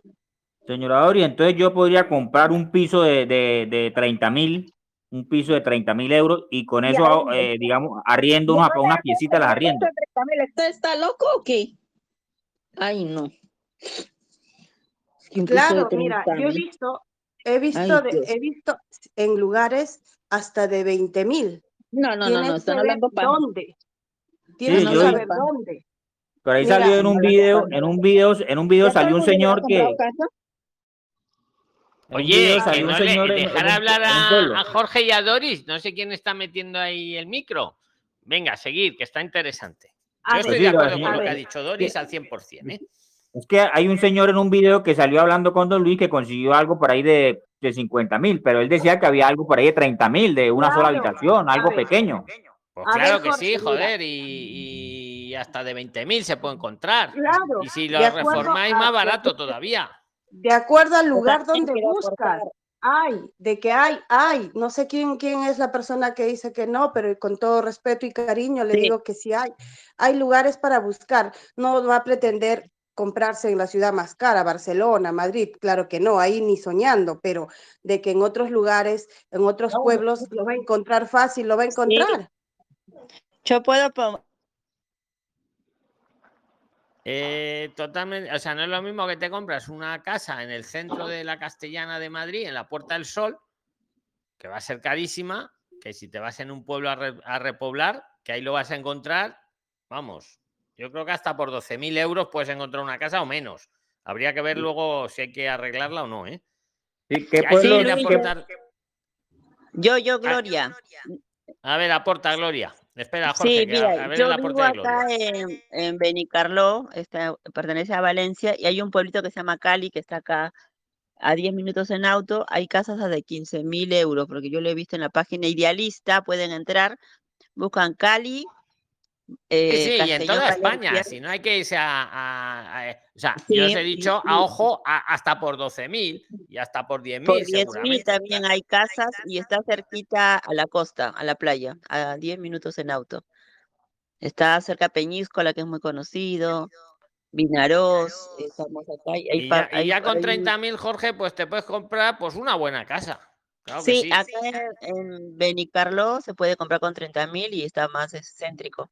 Hay casas, sí, sí. sí. En Idealista hay un, puede entrar y ahí mirar y ver los precios de un, de una habitación, de dos, de tres. Sí, sí, es, es cierto lo que dice Doris, hay casas baratas en los pueblos. Bueno, después hago mi pregunta. Luis. Pregunta del mismo tema. Quería preguntar, no sé si puedo hacerlo ahora. Bueno, a ver, venga, pregunta. Bueno, Luis, mira, yo tengo ya ocho meses acá en España, en Madrid, entré como turista, estoy irregular, ¿no? Y como yo soy enfermera, eh, un hogar de, eh, hogar de ancianos, yo mandé mi currículum y me llamó la monja, es una monja también peruana, y que ella me quería contratar para trabajar. Y yo le dije, pero como yo estoy irregular, eh, no puedo todavía acceder a trabajar ah, para, entonces me dijo que me hacía un precontrato si quería, porque con eso podía hacer alguna documentación, que me llamó personalmente. Y yo quiero saber cómo se puede hacer, si hay alguna, ya sé que para arraigo laboral me faltan todavía para dos años, que no entro, pero si hay una posibilidad, yo lo he visto el BOI y bueno, para mí no, pero ya que está el grupo ahí para darme ideas, ¿cómo puedo hacer? Pues hombre, es que efectivamente es lo que hablábamos antes, con un precontrato, si llevas tres años, por ejemplo, en España, que no es el caso, con un precontrato, lo que os decía antes, precontrato, pues no te pueden contratar porque estás en B, pero te hacen un precontrato y pues pedir el arraigo social. El arraigo de formación, pero es que tienes que llevar dos años. Y es que llevas Dos seis meses, ¿no, años. Gloria? ¿Cuánto llevas? Ocho, seis ocho. meses. A mí lo que más se me ocurre... ¿Ocho años, eh, ocho meses? Ocho meses, que yo entré en noviembre el año pasado, el 2021. No, hay que esperar, hay que esperar. Y otra cosa, yo- a mí Ponte de voluntaria, a- ponte, Gloria, ponte de voluntaria con el, el sitio ese. Y ya sí, lo- me ofrecí. me Hombre, yo no te voy a ofrecí, decir que te paguen en B, porque yo no os puedo decir esas cosas públicamente, pero. No, yo no, qué yo sé. le dije, si quieres yo voy una o dos veces como voluntaria, les ayudo, no tengo problema, me dijo que no, porque tenía que llevar todos los papeles, eh, todas las documentaciones son en regla, me dijo. Yo te contrato, puedes trabajar ya, pero fíjate si Es lo que puedes has hacer. caído en la trampa del turista. Has caído en la trampa del turista. Claro, puedo, y estoy trabajando con una abuela igual por mi, por mi parte, hago voluntariado en Cáritas, par- eh, participo ahí con voluntariado, acá en el Salvo que pueblo. fuera personal altamente cualificado. Sí, o pero ya volver a de- Perú o, o- o hacerte un viajecito o hacerte un viajecito de, vuelta. eso lo, esa era mi pregunta. Si yo vuelvo, yo, yo lo estudié en Argentina, ahí radicó, de 30 años. Vuelvo a Argentina, yo, ¿y cómo? Porque ya quedé irregular y estoy ahorita en una infracción, ¿no? Como se dice. Para volver a ingresar, si ellas me hacen un precontrato, me contratan de mi país, del país donde, donde estoy radicando, ¿qué problema puedo tener? Aparte de que tengo que pasar más o menos ocho meses más para volver, porque son ocho y ocho. No, no son 8 y 8, no sé, son. No, yo porque me quedé 90 ocho meses, me quedé ocho meses para regresar un año más, o- más o menos, pienso yo lo que saqué la cuenta, sí. Gloria, espera, espera, em, la contratación en origen, ahora con la, con la modificación de la ley, eh, va a estar más, eh, mejor gestionada. Claro, En de los dos caso, años, ¿no? en ese ca- mm, no, la contratación en origen, la contratación Ah, de del país de origen, sí. exacto. Entonces, con ese contrato de esta persona, este precontrato, este, se va a diligenciar eh, a través de una unidad especial que va a gestionar eh, todos los trabajos que sean contratos en origen. Vamos a esperar la, la, la- la instrucción. Pero va a ser más fácil. Entonces, probablemente con Ah, ese precontrato se va a poder presentar y por lo que yo estuve leyendo en, en el Real Decreto, están hablando de que ese trámite no va a llevar más allá de 45 días. ah, qué buena noticia. no está, o sea, como no tenemos la instrucción, yo sé lo que he leído en la ley. Entonces habla que van a tener que publicarlo por ocho días y cuando no aparezca nadie, entonces el empleador va a decir, mira, no apareció nadie, estas son las justificaciones y después de que él diga que no apareció nadie, a, nadie a la, a la posición, este, emiten un informe y con ese informe ya van a poder contratar en origen. Se supone que esa unidad que lo va a manejar, lo va a manejar a un máximo de 45 días, tú podrás tener tu, tu visa por cuenta ajena y regresar. Pero Bueno, no Y ahí sí que una puedes regresar a- al momento, Gloria, pues si te dan la visa, puedes volver. Claro. Si te dan la visa, puedes volver. No tienes que esperar ocho meses. Ah, o sea, puedo volver y hacer Habla con la la... monja que te haga, que haga lo que te ha. va- Sí, bueno, vamos a esperar al martes. Vamos a esperar a que salga esto, la Bueno. publicada, pero es lo que te han dicho. me, me llamó personalmente, amablemente, y me dijo que me esperaba a ver si hacía alguna manera, ¿no? Pero bueno, ya va contra una salida. Gracias por, por aportar y bueno, por darme esta noticia. Gracias, Luis, por todos los participantes, por todos los prislines. Cualquier cosa acá también estoy para colaborar y bueno, mi experiencia contarles. Venga, Bueno, perfecto. dejo otro. Muchas gracias a Gloria. A ver, ¿quién quiere, quién tiene alguna inquietud? Venga, el que primero que diga su nombre, pero Carmelina. Hola. Bien. Bueno, a ver, nos silenciamos todos. Es que no vale estar con el micro abierto. A ver, todos silenciados. Y ahora el primero que diga su nombre es Carmelina. Dolly. Yo creo que ha sido Dolly. Luego le dais al replay. A ver, Dolly, venga. Buenas tardes y noches. Eh, la consulta con lo que estaban hablando del tema de compra de un inmueble, piso, casa, lo que sea. Eh, ¿La persona tiene que estar de forma regular para esto o una persona que va como turista y luego se queda, bueno, no es la idea, no es la idea, pero si se quedara como irregular, ¿puede comprar un piso? ¿Qué creéis? Venga, responderle vosotros a Dolly y luego vas tú, Carmelina, que, que yo creo que empaca- empatasteis con Dolly. Una ¿Otra persona vez? irregular, una pregunta, ¿una persona irregular puede comprar una casa? ¿Qué opináis? Un representante. Sí la puede comprar. La puede comprar, pero No Pero puede no- comprar. A ver, a ver, No le vamos dan por residencia. partes. Ya, espera, va- vamos por partes. A ver, Doris ha dicho que con un representante. Edgar, ¿qué quieres decir? Y luego dices tú, Gloria. Venga, que sí Edgar, puede comprar, adelante. inclusive estando en el país de uno puede comprar una propiedad por allá, pero no le dan la residencia. Y Gloria, Pues ¿qué creo que quiere eso es. decir de este tema? Sí, sí, está, lo estáis poniendo en la mesa. Venga, Gloria, ¿qué quieres Yo aportar de fui en la inmobiliaria y pregunté también eso de si se puede comprar una vivienda. Me dijo que tiene que estar uno regular de los 90 días para poder hacer un trámite. Pero si como irregular no puede comprar, salvo que tengas a alguien, un familiar que esté acá regularmente los 90, antes de los 90 días, puede hacer la compra. Pero irregular no, porque hay que pagar en el banco, hay que tener el NIE. Eso fue lo que me dijo la dueña de la inmobiliaria, porque yo fui a preguntar y bueno, entonces por mi inquietud le pregunté. Sí, hombre, yo te diría que buscaras segunda y tercera opinión, que no os quedéis siempre con lo, con lo, con lo primero que os digan, pero estoy un poco de acuerdo. Más que por comprar la casa o no, es por el tema del papeleo. Hombre, estoy pensando si a un notario se puede ir con el pasaporte. Pues yo pienso que sí, pero claro, no sé. no, yo no me atrevo a decir ni que sí ni que no. Ahí, ahí Le- Lo ideal es lo que habéis dicho también, con un representante, perfectamente. Con un representante y un turista, perfectamente. En los primeros 90 días, perfectamente. Y además, muy buen motivo para pedir el NIE, si no lo tiene. Ahora, ya si se ha quedado irregular, Dolly, yo no me atrevo a decirte un no rotundo, pero tampoco un sí rotundo. Lo que han dicho tiene súper mucho sentido. Una solución sería lo del representante. Porque claro, si no tienes NIE, en la cuenta bancaria tampoco te la puedes abrir. Por ahí, ¿vale? Ahí, ahí está. A ver, Carmelina, ¿qué querías aportar? Muchas gracias, eh, noches. amable. Buenas noches, don Luis. Gracias por, por, la, por el chat.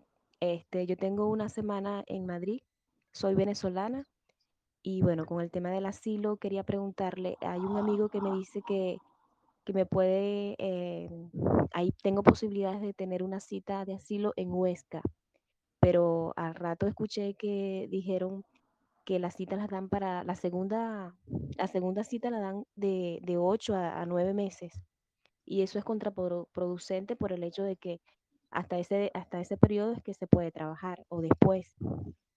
Entonces quería una recomendación si eh, es posible que siga intentando aquí en Madrid, tenga paciencia y lo siga intentando acá, o, o me quede con, en una provincia que me la van a dar más rápido, pero luego tengo que esperar mucho más tiempo. A ver si me pueden ayudar una recomendación con ese tema. Excelente pregunta. Joder, es que lo acabas de tocar todo. Muy bien, Carmelina. Qué, qué, qué buena pregunta. Fijaros lo que le pasa. Para el que haya estado despistado. Esto es muy importante para todo el que quiera pedir asilo. ¿eh? Ella está en Madrid, pero no encuentra la cita. El problema de Madrid es conseguir la cita. Pero ¿qué pasa? Que una vez que consigue la cita en Madrid, va rodado. Porque lo que decíamos antes, o incluso hay casos en comisarías que te sales ya con el, ya sales con el NIE. Hay comisarías que ya te toman directamente la, la, declaración. Y hay otras que a lo mejor te mandan para dentro de 15 o 20 días. Ahora, el problema es que en Madrid, para encontrar una cita, madre mía. Sí. Ahora, la otra opción que tiene Carmelina y todos vosotros, dice, pues me voy a Huesca, que allí sí hay citas. Ahí hay citas para la semana que viene. Vale, pues me voy a Huesca pero es que la semana que viene me toman la manifestación de voluntad que voy a pedir asilo y me mandan para dentro de un año. Pues vaya un arreglo, pero es que me encanta la pregunta porque es que lo resume todo. Efectivamente, el dilema, parece esto el dilema del, de, no sé, el dilema de, prisionero le llaman. ¿Qué hago? Sí. Eh, eh, eh, porque además es eso, porque te mandan para dentro de un año y luego dentro de un año, hasta dentro de seis meses más, no vas a poder trabajar en nada. Yo, mm, yo lucharía por la cita en Madrid, Carmelina. La cita, el problema de las citas, y vamos a decirlo, a ver, es que nos sueltan citas, porque tenemos hasta el robot, el no sé qué, pero no, si no hay citas, pues no hay citas. Ahora, hay unas horas que las sueltan. Entonces yo os pido a todos, que lo está haciendo alguno de vosotros, que cuando vea que hay citas en un sitio, que lo publique en el grupo de los 25.000 lo pone, hay citas en Madrid. Brumba y tenéis que ir ahí, vamos, al momento. Y la otra opción, pagar a alguien que te lo busque, pero no pagar nada. Yo no. Yo lo que yo haría, yo una vez me acuerdo a un PRILINER para ayudarle, yo fui incapaz de conseguir la cita en Madrid, pero al final alguien se me ofreció, no sabía que yo era Luis ni nada de eso, y me dice, oye, yo por 20 euros te la busco y no me la pagas hasta que te la dé. Y así fue. Y, me, y oye, pues por 20 eurillos, pues compensa. Y si es la cita, claro. Ahora, si me piden ya 70 euros, pues no. O si me piden y luego no es la cita o no me la dan. O sea, eso, toda esa información tenéis que valorarlo, ¿vale? Pero yo, yo lucharía por la cita camelina, porque es que lo otro te vas para te vas paño y medio directamente. Demasiado tiempo. Demasiado tiempo. Y es que eso, eso es motivo, lo que decíamos antes, esto, eso atenta a los derechos humanos, ¿vale? Porque está firmado el convenio de Ginebra eh, por España en 1950 y tantos, y tú no puedes tener a la gente esperando un año para hacer la declaración. ¿Pero esto qué es? O sea, es que es muy fuerte. Sí. Eh, yo os invito a que pongáis en la web del Defensor del Pueblo la queja diciéndolo y aparte el tema de las citas, que por cierto no hay citas, es para nada, ¿eh? no solo es para asilo, es para cualquier cosa, cualquier gestión, van con citas ahí. Yo no sé ahora las horas a las que lo sueltan en Madrid. Podría decir de memoria, pero seguro que me voy a equivocar. ¿Alguien sabe a qué horas sueltan en Madrid las citas, así habitualmente o no? No lo sabe nadie. Carmelina. No, no. A ver, yo he oído que, por ejemplo, los viernes, pero no me hagáis mucho caso porque me puedo equivocar, ¿eh? Creo que los viernes, este viernes creo que estaban soltando. Joder, si veis el historial del chat, este viernes a las 8, 8 y media de la mañana, creo que habían, habían puesto citas. Este Ah, viernes no pasado. ¿vale? O sea, Bueno. mirar por ahí los viernes a esas horas. Yo creo que es tempranito, ¿eh? entre 8 y 8 y media es cuando las Bueno. sueltan. Ahora no creo que estén Bueno. soltando citas, ni los fines de semana. Y si no, que alguien os la busque, y... pero no le pagáis hasta que nos la dé sí, y, y que no se pasen de dinero, claro, 20 eurillos puede ser, pero no, pero no más, no mucho más. sí, sí, No digo que lo hagáis o no, ¿eh? digo lo que veo, que luego no quiero que a mí me vengan aquí con regañadas. Pero es que mientras no pongan un sistema que una persona normal se pueda sacar una cita, yo estuve dos días y no fui capaz de sacar una cita con un ordenador solo para eso. Es que no habían, claro, si no hay, pues no la puedes sacar. Bueno, Es que no puedes. bueno, le, cuen- le cuento, don Luis, que yo consulté con un abogado de extranjería y me dijo que l- al parecer la única manera o la manera más rápido es en el mercado negro, así pues, a través de una persona que, que la gestione, que es- esté, esté cazando las citas. Y bueno, Me y- gusta también pues, este otro tema que vuelves a... Carmelina, muy buen tema. Los abogados. Yo he visto Sí. abogados. Este te informó bien. No, no vamos a decir nombres, no sé quién sería, pero este por lo menos te informó bien. Porque yo he visto otros abogados que te dicen, no, contrátame, dame el dinero, dame el dinero del contrato, de lo que sea, y luego empiezan al cliente a decirle que no hay citas. Que como no hay citas, que como no hay citas, ahora el abogado ya ha cobrado. Oye, no, pues dile primero al cliente que no hay citas y que no vas a ser capaz de sacársela. Este abogado, no sé quién sería, no me lo digas, pero por lo menos te informó bien. Porque te dijo, sí. Eh, cuento yo no te, por lo menos no te engañó, porque de verdad que he visto otros que cogen el dinero del cliente, yo no de la cita, de toda la gestión, y luego le tienen esperando meses, meses, yo lo sé porque vosotros me lo decís aquí en este grupo. Le tienen meses diciéndole con la excusa de que no hay citas. Pues mira, dímelo antes, dímelo antes, antes de cogerme el caso, dime, no van a haber citas, no sé cuándo habrán Sí. citas. Mira, el tema de esto, efectivamente, te el abogado te ha venido a decir lo mismo que yo, con otras palabras. Sí, Que no es que sea mercado negro, es gente, a ver, nadie acapara citas, que ese es otro bulo que hay.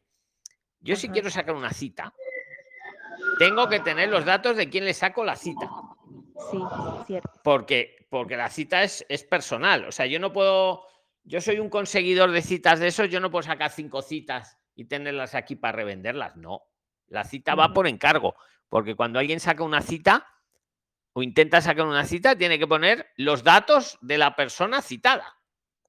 Tiene que ser por encargo. O sea, hay un falso bulo, que eso a veces cuando se queja uno a la administración te dicen, tiran balones fuera, dicen, no, no, es que hay gente ahí acaparando citas. No, mentira. Nadie puede acaparar citas. Yo no puedo sacar ahora 20 citas, guardármelas aquí en un cajón y luego irlas vendiendo. No, porque tengo que saber para quién son esas citas. Me las tienen que encargar previamente con los datos. Sí, ¿eh? Eso que os quede claro, que el problema de las citas es la administración española, que no es capaz de poner un sistema que funcione.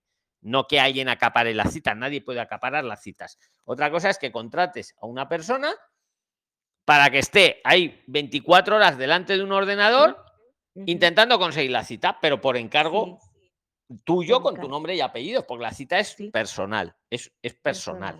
Entonces, es. Yo, si eh, es alguien de confianza mm, que te la va a sacar, que no le tienes que pagar hasta que hasta que te la dé y es un precio, ya te digo, de unos 20 eurillos, una cosa así, sí, yo, yo es lo que haría. Yo es lo que de hecho Sí. hice una vez por ayudar a uno de vosotros.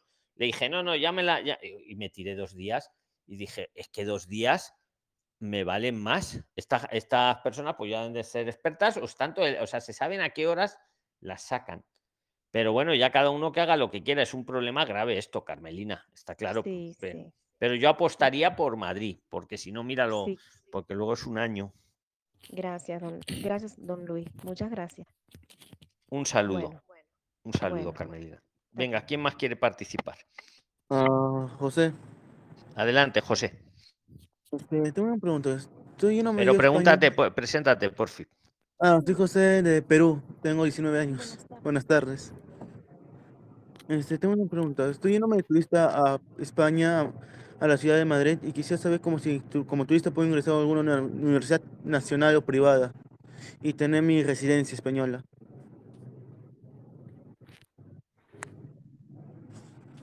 ¿Quién le quiere responder?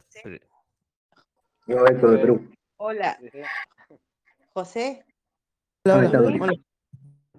Venga, la chiquita. Venga, respóndele tú. Sí, es que no sé quién eres, pero. Sí, soy Luz Elena. eh, yo, en vez de, de- de responderle, lo invitaría a que viera los, los videos eh, cuando tú estás por acá por primera vez. Es bien importante que toda esa información de cada uno de los videos que vas a encontrar.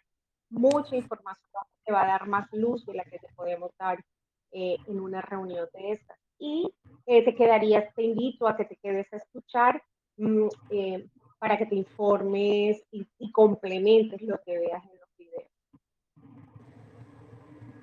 ¿Alguien más le quiere decir algo? Muchas gracias, Luz Acosta. ¿Alguien más le quiere decir algo? Luis. Sí, Luis. Ahí está, Doris. A ver, Doris, que ha sido primero, No, y luego Doris, tú, Héctor. Por orden de, de palabra. que lo sé. Venga, Doris y luego Héctor. José, a ver, para que me escuches un poco, mira, si tú entras como turista y si estás en el plazo en el cual el examen de la UNED ASIS está abierta y puedas postular y puedas de repente calzar alguna universidad según la nota de corte que alcances en los exámenes, es posible que te pueda alcanzar el tiempo de los tres meses. Pero si tú en este momento vienes, ahora las inscripciones ya están cerradas, a una universidad no puedes entrar. Quizá, posiblemente, una formación profesional superior tenga alguna plaza vacante en septiembre de alguien que se inscribió antes y que ha desistido de tal vez.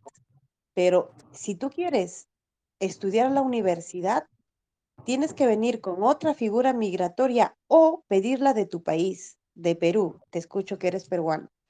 Mira, ¿cuándo has terminado la secundaria? Si has terminado reciente, tienes que primero homologar tus estudios secundarios al bachillerato español y con eso inscribirte en la UNED ASIS, que inclusive está en Perú en Jesús María. Es, un, es lo mismo que aquí en España. Pero si ya tienes más de 25 años, tienes que hacer un curso de acceso a la universidad para mayores de 25 años. Pero eso no te da derecho a estancia porque no termina en un título, es solamente una- un curso que te permite finalizar con un informe para que entres a una universidad. No sé si yo- me he dejado entender, José. Sí, no he entendido. Yo tengo, yo acabo en el colegio de dos- hace dos años. Hace dos años Mira. recién acabo el colegio. Claro, entonces estás en la edad. Mira, primero busca homologar tu estudio secundario al bachillerato español. Sacas tus estudios secundarios del colegio, lo llevas a la UGEL que pertenece a tu colegio, al Ministerio de Educación para que lo certifiquen o lo apostillen y es gratuito. Listo. Una vez que tengas eso, y eso lo puedes hacer desde la embajada, desde el consulado ahí de por Javier Prado, que Girón Los Pinos me parece que está de Javier Prado Oeste a unas dos cuadras. Ahora, luego de eso, vas a la UNED ASIS que está en Jesús María, busca en Google UNED ASIS Perú. Está en Jesús María, ahí hay una señora que te explica todo. Lo puedes hacer ahí, desde ahí postular y desde ahí agarrar tu plaza a la universidad y viajas con visado de estudiante a la universidad. Pero estando acá como turista, un poco complicado, José, porque es universidad y tiene plazos, tiene fechas, porque es el examen de selectividad que lo toma la UNED ASIS. En cambio, formación profesional, pues no, eso sí es de acuerdo a la plaza que alcances y el requisito principal es, es tener el o- homologado el, el bachillerato. En cambio, la universidad es otra cosa. Y para inscribirme en algún instituto eh, que dure para de seis meses para arriba. Formación profesional es el instituto que allá lo, lo conocemos. En Perú lo conocemos como Instituto Superior, acá lo conocen como Formación Profesional Superior. Eso es lo que te digo. Mira, las inscripciones fueron en julio. Ya, ya, ya, ya fue. Ahora, si alguien que se ha inscrito y ha desistido, puede dejar una plaza vacante, pero no sabemos en cuál de las eh, formaciones profesional. Entonces, te tocaría recorrer muchísimo. Ahora en septiembre ya estamos muy cerca. Mira, queda 15 días para septiembre. Ya las clases van a iniciar. El día Sería- 8 inician las clases de secundaria universidad, el día 8 de septiembre. El día 1 ya tenemos orden para incorporarnos a los institutos. Y lo que está diciendo Doris, si quedó alguna plaza que no se cubrió o que renunció, puedes tener derecho. Si no, ya es casi- hay muchos que ya están cerrados porque ya no hay cupo. Eso en las grandes ciudades. ¿eh? En los ayuntamientos más pequeñitos vas a tener más posibilidad. Pero claro, tienes que desplazarte a ellos. Buenas noches, profesor. Gracias por aclarar. Hola, Héctor, ¿querías decir algo tú también? No, no, sí, justo tal y como lo dijo Doris. Doris ha, ha dado el clavo, justamente, pues, me conoce bastante el tema. Este, sí, en definitiva, ¿no? Se le va a hacer súper complicado. Este, yo, por ejemplo, pensaba viajar ahora en septiembre para un FP, pero lo estoy viendo súper complicado también. Entonces, quizás me toque esperar hasta el otro año o buscar una particular, ya que las particulares. Ahora, si el, si el muchacho tiene el dinero, podría, podría irse en una particular, pero una nacional ya es complicado, ¿no? Bueno, digo, si era también que las particulares están un poquito caritas, un poquito caritas. Y ¿Qué definitivamente precio yo pienso que dar, Venezuela Héctor, una particular? Tú lo sabes, aunque dependerá no, del entre estudio. 2.000 y 4.000 euros. O sea, por una FP de dos años, hasta 4.000, hasta 5.000 he visto. Ahora, dependiendo de lo que quieras estudiar también, pues, ¿no? Este, normalmente, bueno, en mi caso yo quiero este, estudiar un- lo, lo que es informática, todo desarrollo, todo lo que es desarrollo, pero el tema es, este, también incluso está la de, la de sanidad también, que también están cobrando regular, ¿no?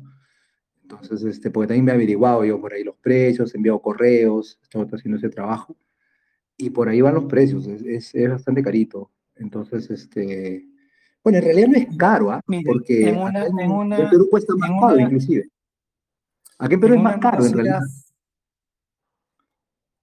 Digo, en una Más universidad pública, la de Santiago de Compostela, en la Facultad de Medicina, que es, que es público, salen en la matrícula sobre 900.000 euros al año. Es público. En una privada puede duplicar o triplicar. Y la formación profesional igual. Aquí la formación profesional es gratis, solo pagas el seguro escolar. Pero en una privada te va a cobrar, a cobrar bastante más, claro. Sí, Pues ahí que- lo que- tenéis que en la lo que mesa. tiene que hacer Gracias al ellos profesor, a los Héctor, papeles, ¿no? a Doris. No sé. Si queréis decir algo más Los, de los esto. papeles tiene que hacer, porque no- veo que no tiene nada, no, no ha homologado nada, no ha ido a la, a la- y eso, y eso demora, porque demora, ir al UGEL, te, te tiran como un mes, ahorita hay bastante gente que he visto que está haciendo eso, bueno, el ministerio es rápido, ¿no? Cursos. Y lo de la postilla también es rápido. Bueno, pero el chico lo quiere hacer, que eso es, es lo más importante al final, tener el- la ganas de hacerlo y, y lo va a acabar logrando.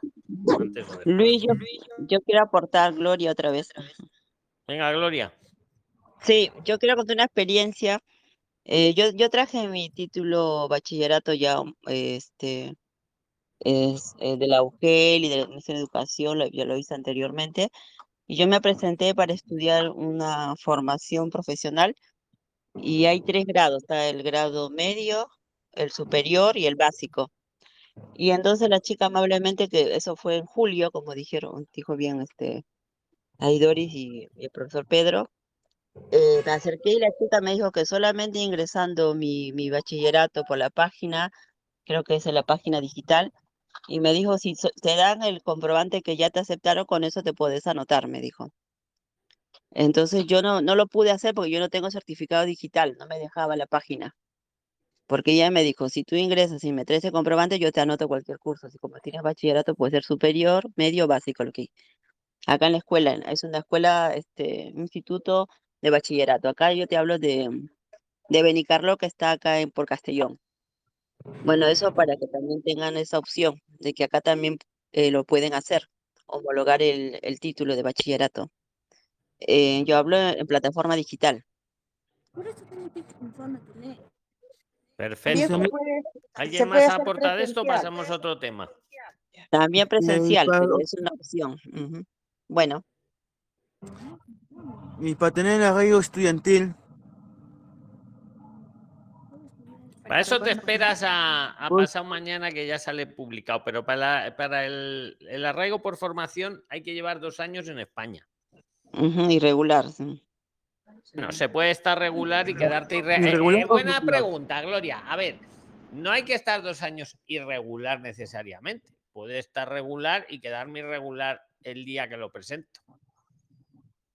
tenía entendido que tiene que ser irregular para acceder a la. No, no, no. Tienes que estar dos años en España y cuando lo presentes, estar irregular. Puedes haberte tirado los dos años irregular o, o quedarte irregular la semana anterior o, o el día antes. Hay que estar irregular porque te va a regularizar. Tienes que estar, pero no es que necesariamente has tenido que estar irregular eh, todo ese tiempo, igual que O- para los otros sea- arraigos, igual que para los otros sea- arraigos. Te piden estar en España dos años, tres años, pero no Ah, no irregular. irregular. Puedo estar o no irregular. En el momento de presentarlo, Porque- sí. Porque hay personas que pueden estar un año regular con una estancia y quedan irregular un año. Entonces yo, escuché que, bueno, que No, no, ya, pero es que en los grupos tóxicos se escuchan muchas cosas, por eso, por eso me enciendo y me gusta aclarar. Hay que estar Está dos bien. años en España para los arraigos eh, o tres años para el arraigo social.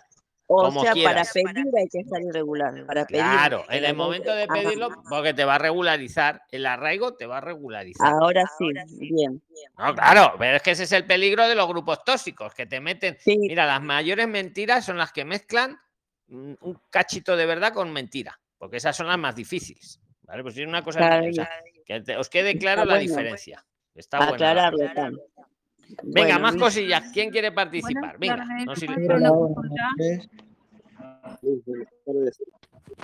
Gana, A ver, nos silenciamos todos. Venga, todos silenciados. Venga, todos, todos. Diego, eh, Rosa. Rosa Guerrero.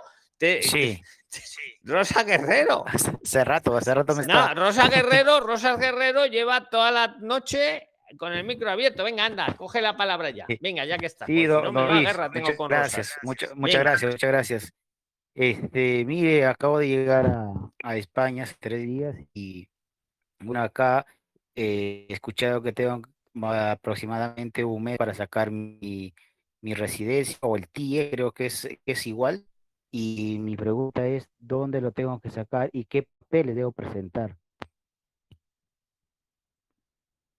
Pero tu plan migratorio, ¿cuál es? ¿Cómo, cómo quieres tú quedarte en España?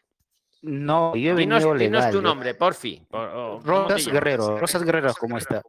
Vale.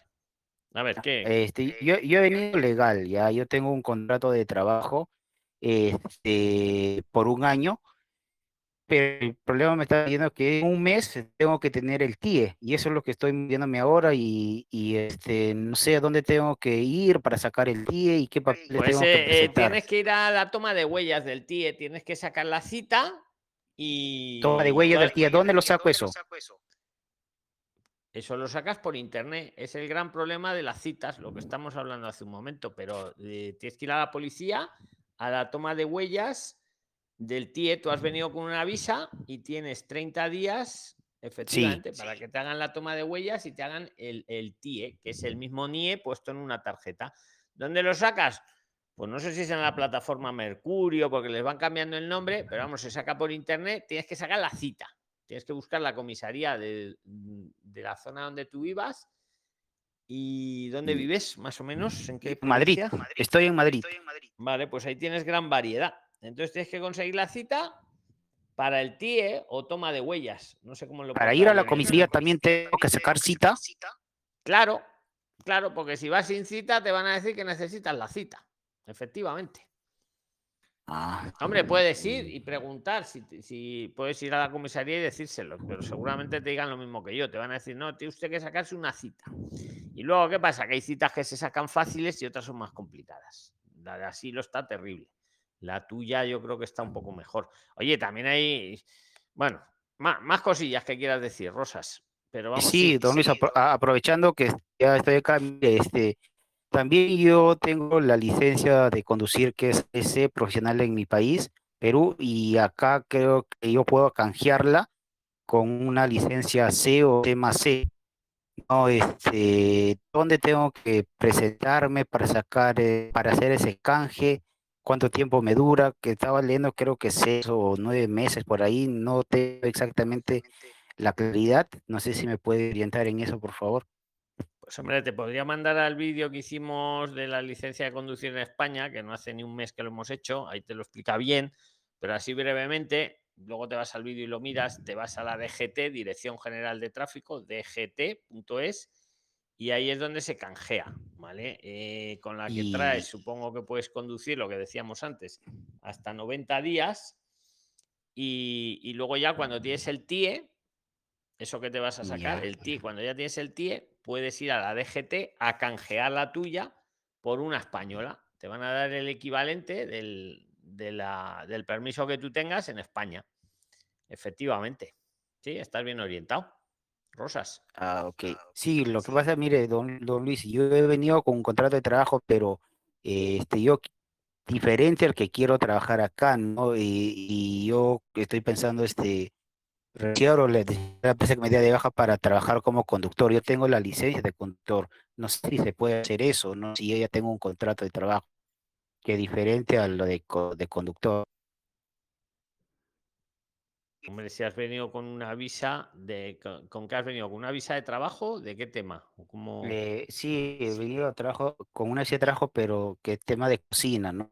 Pero y, y cocina es, no, no me gusta mucho, más he trabajado lo que es de conductor, Yo tengo la licencia de conductor. luego te das de baja y luego, luego cambias. No tiene, no tiene nada que ver que tú vayas con una, con una visa de trabajo pa- para, no sé, para, para picar piedras y luego te vayas a trabajar de otra cosa.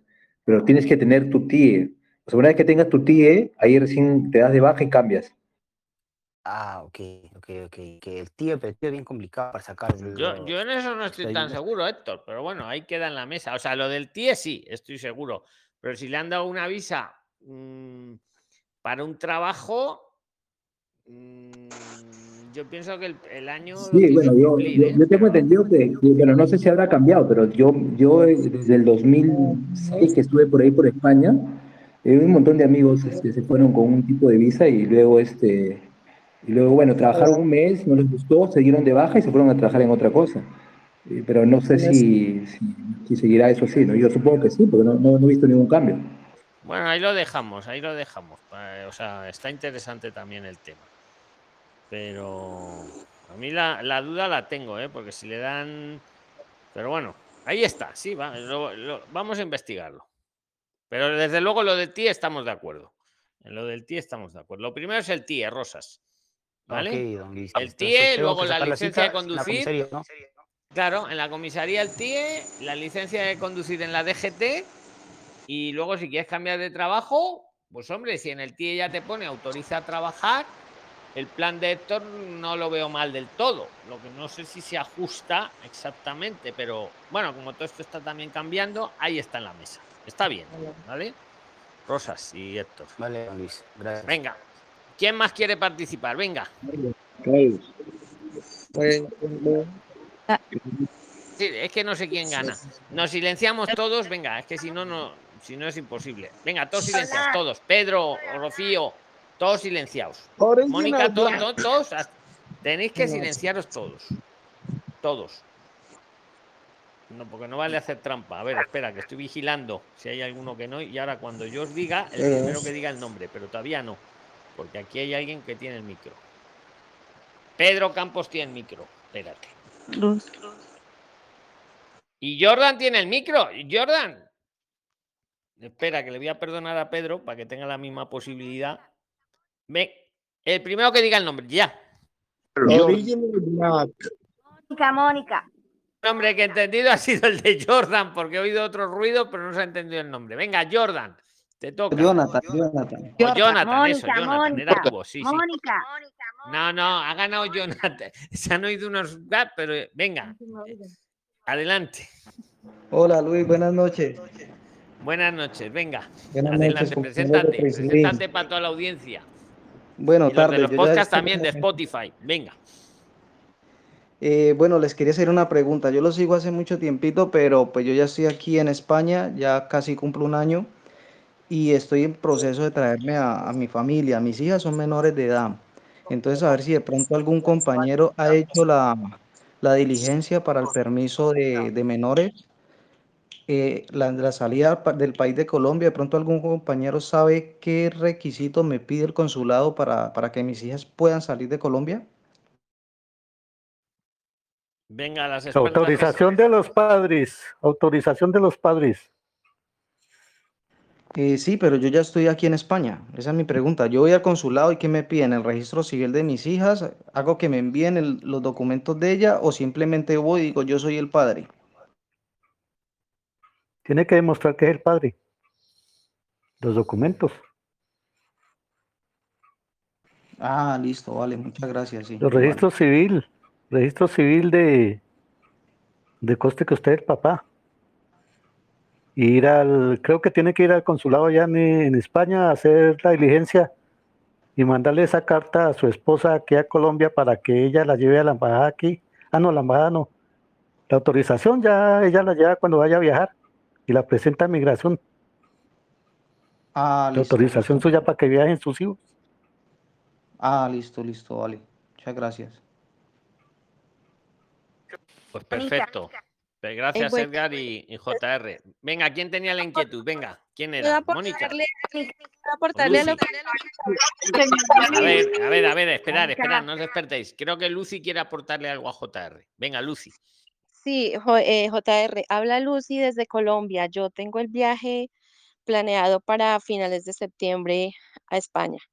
Eh, lo que usted tiene que hacer, digamos, la persona que acabo de hablar, si bien le desea, usted tiene que ir allá como a extranjería o a la embajada de España, eh, de Colombia, perdón, en España, a, a, digamos, enviar un documento acá donde acredite que usted es el papá de los niños, pero su esposa, que es la que está acá, o la mamá de los niños, que es la que está acá, ella tiene que ir a una notaría, ella tiene que sacar una escritura, tiene que llevar unos documentos que acreditan que acrediten que ella es la mamá de, de, de, de los menores de edad. Con el documento que usted le envíe desde allá, ese documento tiene que ir firmado por un notario y en unas condiciones especiales, o es permiso especial o salida permanente del país. Entonces, eso lo hace en una notaría. No se puede ir solamente con el oficio pues que le envíe usted desde allá porque no la dejan salir en migración. Tiene que ser un permiso especial con unas facultades es- eh, particulares pues que dan en la notaría. Importante que es una escritura lo que tiene que sacar. Oye, Lucy, aprovechando, te pregunto, ¿qué le recomiendas a JR? ¿El permiso solo para el viaje o un permiso ya más extenso? Pues yo creería que eh, el permiso pues es más completo cuando uno lo saca extenso, ¿no? Cuando es, digamos, una salida, un permiso pues de manera permanente. Eh, digamos, la notaría uno le da las opciones de si es un permiso sencillo, eh, que no tiene, en, en pesos colombianos, pues tiene un valor como de 30 mil pesos, pero digamos, si es una escritura que es un permiso mucho más amplio, de hecho es para que la mamá pueda entrar y salir del país con los menores con mayor facilidad sin que el papá tenga que estar poniendo fechas de entrada, fechas de salida.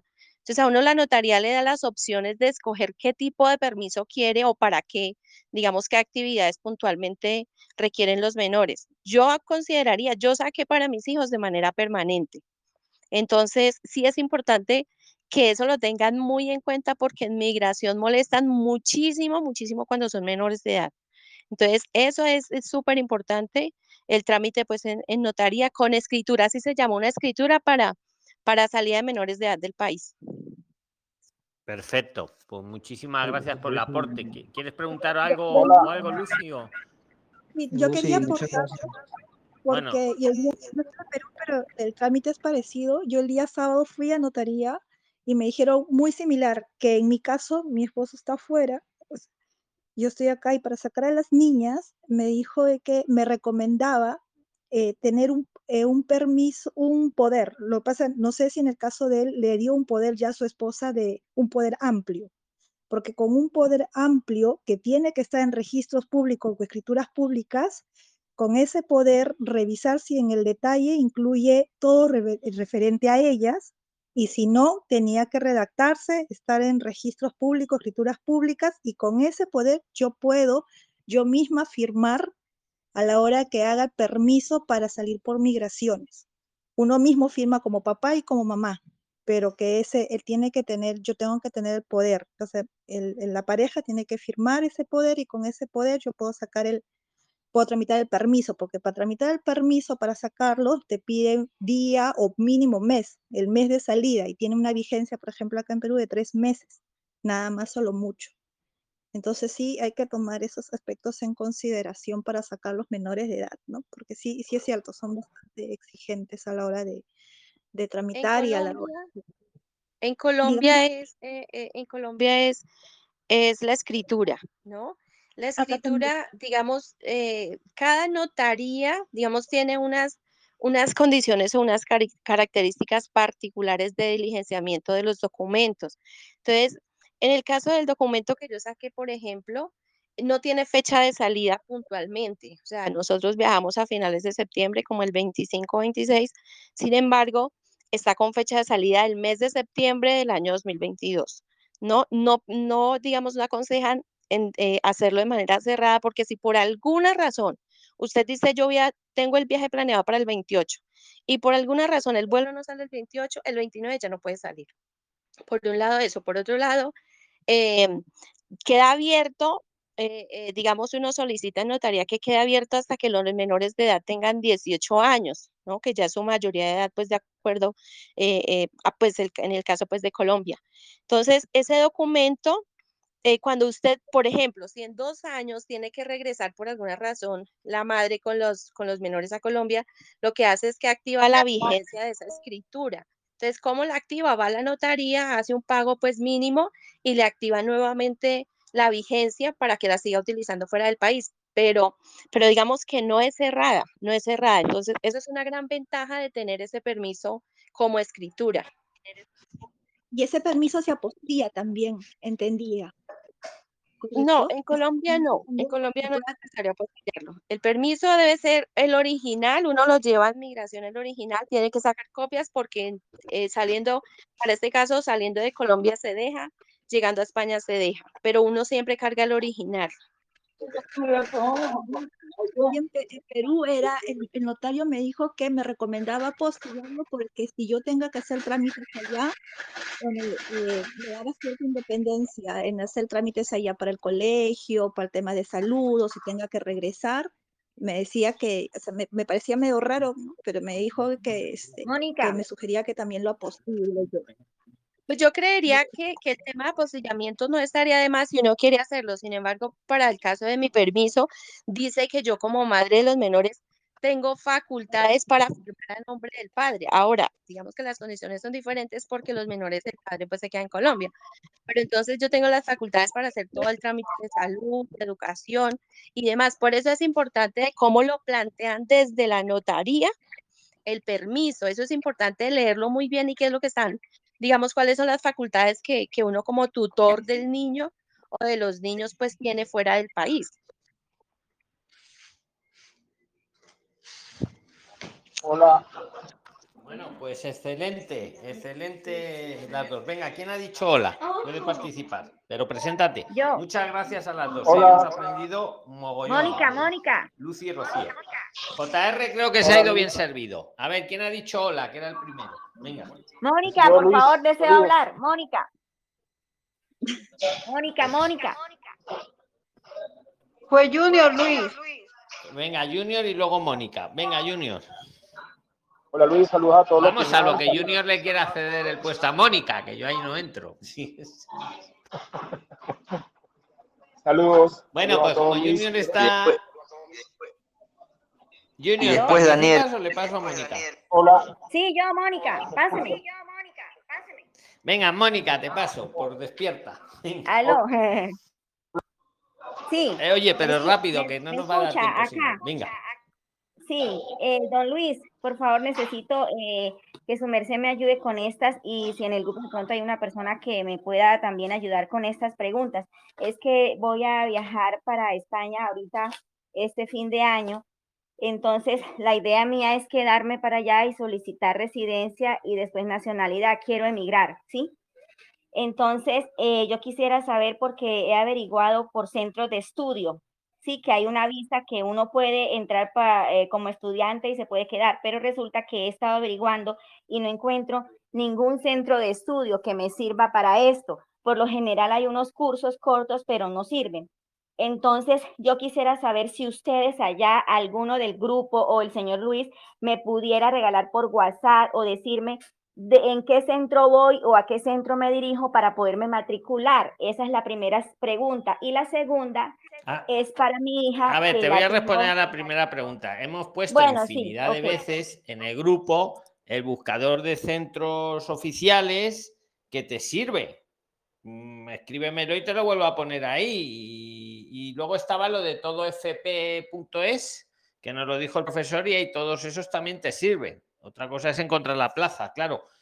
Pero hay un buscador de centros ahí que tú pones lo que quieres estudiar y en qué Quiero provincia y, y- y de ahí lo sacas. Sí, pero es que eh, muchos que he visto me salen es online y tengo entendido que eso no me sirve. Debo ir a estudiar presencial. Claro, claro, tienes que buscar que sean presenciales, que es lo que te piden. Móni- eh, perdón, Mónica, Sí, señor. eh, si lo estás buscando en este momento, no te va a aparecer nada, porque en este momento los FPs y los institutos y casi todo nivel educativo están cerrados. O sea, lo que te brindan dan información online, pero en este momento todos las plazas y todo están cerradas. Como ahorita lo hablamos, reabren ahorita en septiembre algunas plazas para escribirse, pero para este año.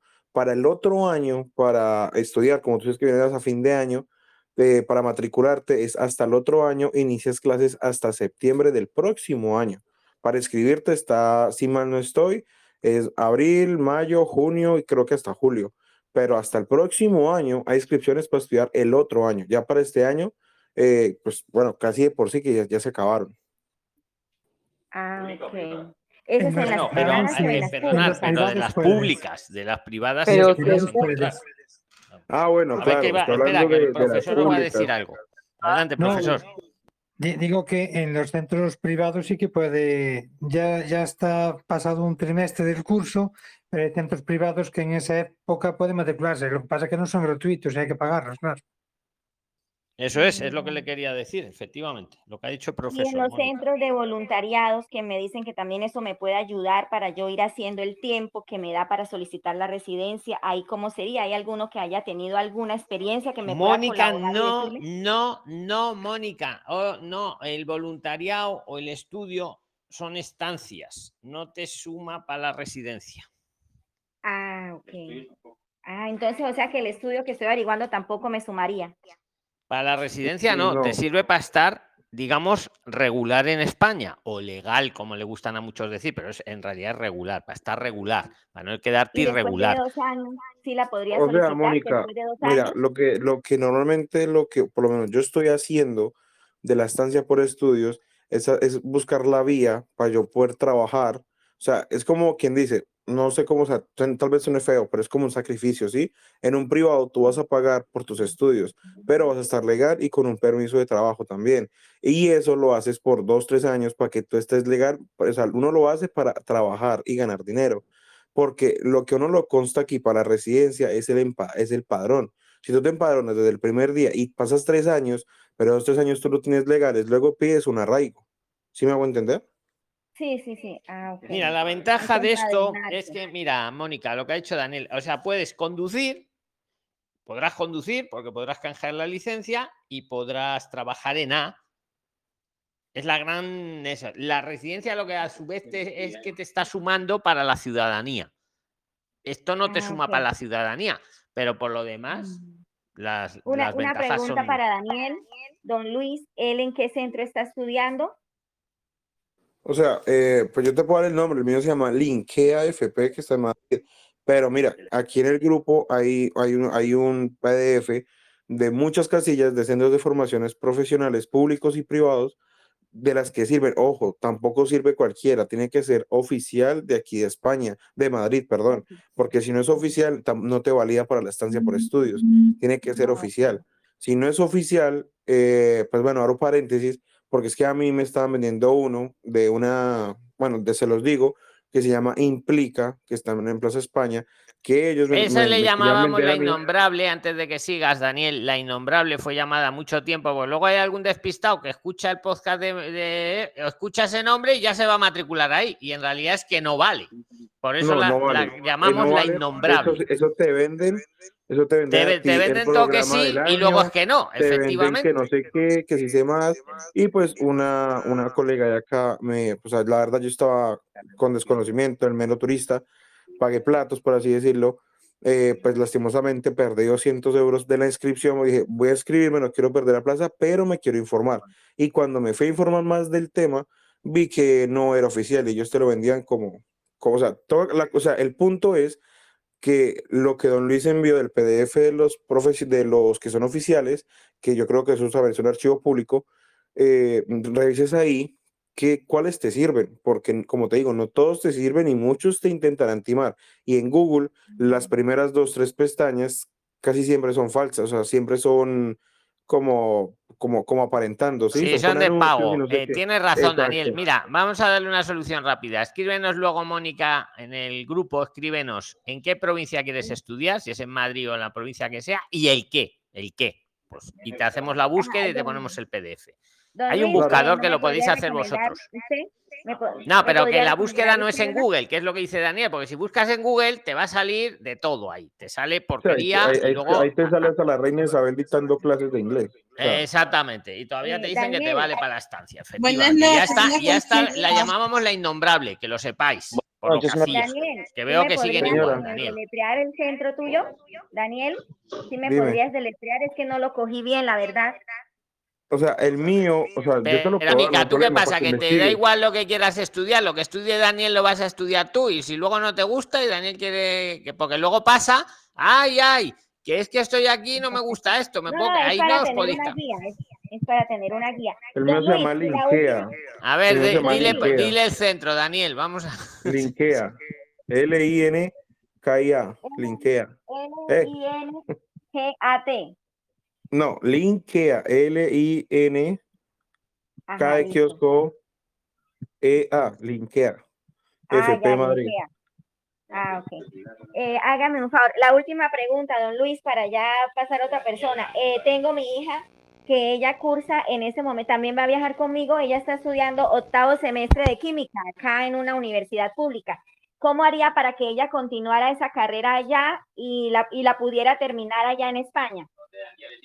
Pues mira, mm, tienes que ver el pon Prixline homologaciones. Lo pones en Google o en YouTube, te ves el vídeo. Prixline homologaciones, ahí te explica las posibilidades que, que hay para hacerlo. Y luego ya la, si te queda alguna duda puntual, pues nos, nos preguntas, ¿vale? Bueno, uno, o sea, y le aporto algo más a Mónica. Eh, para estudiar en todo esto del FP, del FP, en este caso FP, eh, tienes que homologar, tienes que homologar el, el bachiller de, de tu país, ¿no? No sé, eres de Colombia, creo.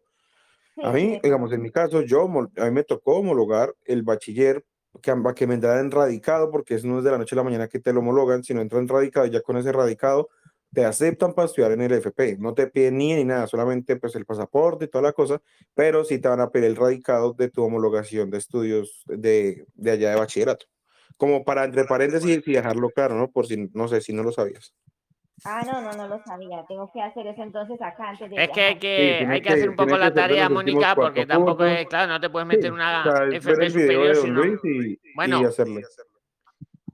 Que... Luis, una pregunta. centro- No, nos tenemos que ir. Daniel, eh, Ahora se, oye, oye, oye, no. Seguimos ahora escribiendo, seguimos escribiendo. Mónica tiene que hacer la tarea, porque claro, yo no me puedo ir a estudiar una FP de nivel 2 si todavía no he homologado lo que tengo que homologar. Ahora sí que me puedo ir a estudiar, yo qué sé, una sencillita. Por eso no vale estudiar todos lo mismo. Que nada, Eso eso lo, un placer. Un placer. Don Luis, una pregunta. Que nos tenemos que ir, que llevamos dos horas aquí, ya es la una de la madrugada en España. Escríbela ahora y si no en el próximo Zoom. Son la- que, que es la una de la mañana. Es la hora ya, es la una de la madrugada. Una, en una España, pregunta no para. Daniel, una pregunta para Daniel. Se la hacéis ahora por escrito. Venga, un saludo, Chao. Nos vemos. Chao, chao, chao, chao, chao, chao, chao, chao, chao, chao, chao. Chao, chao, chao, chao.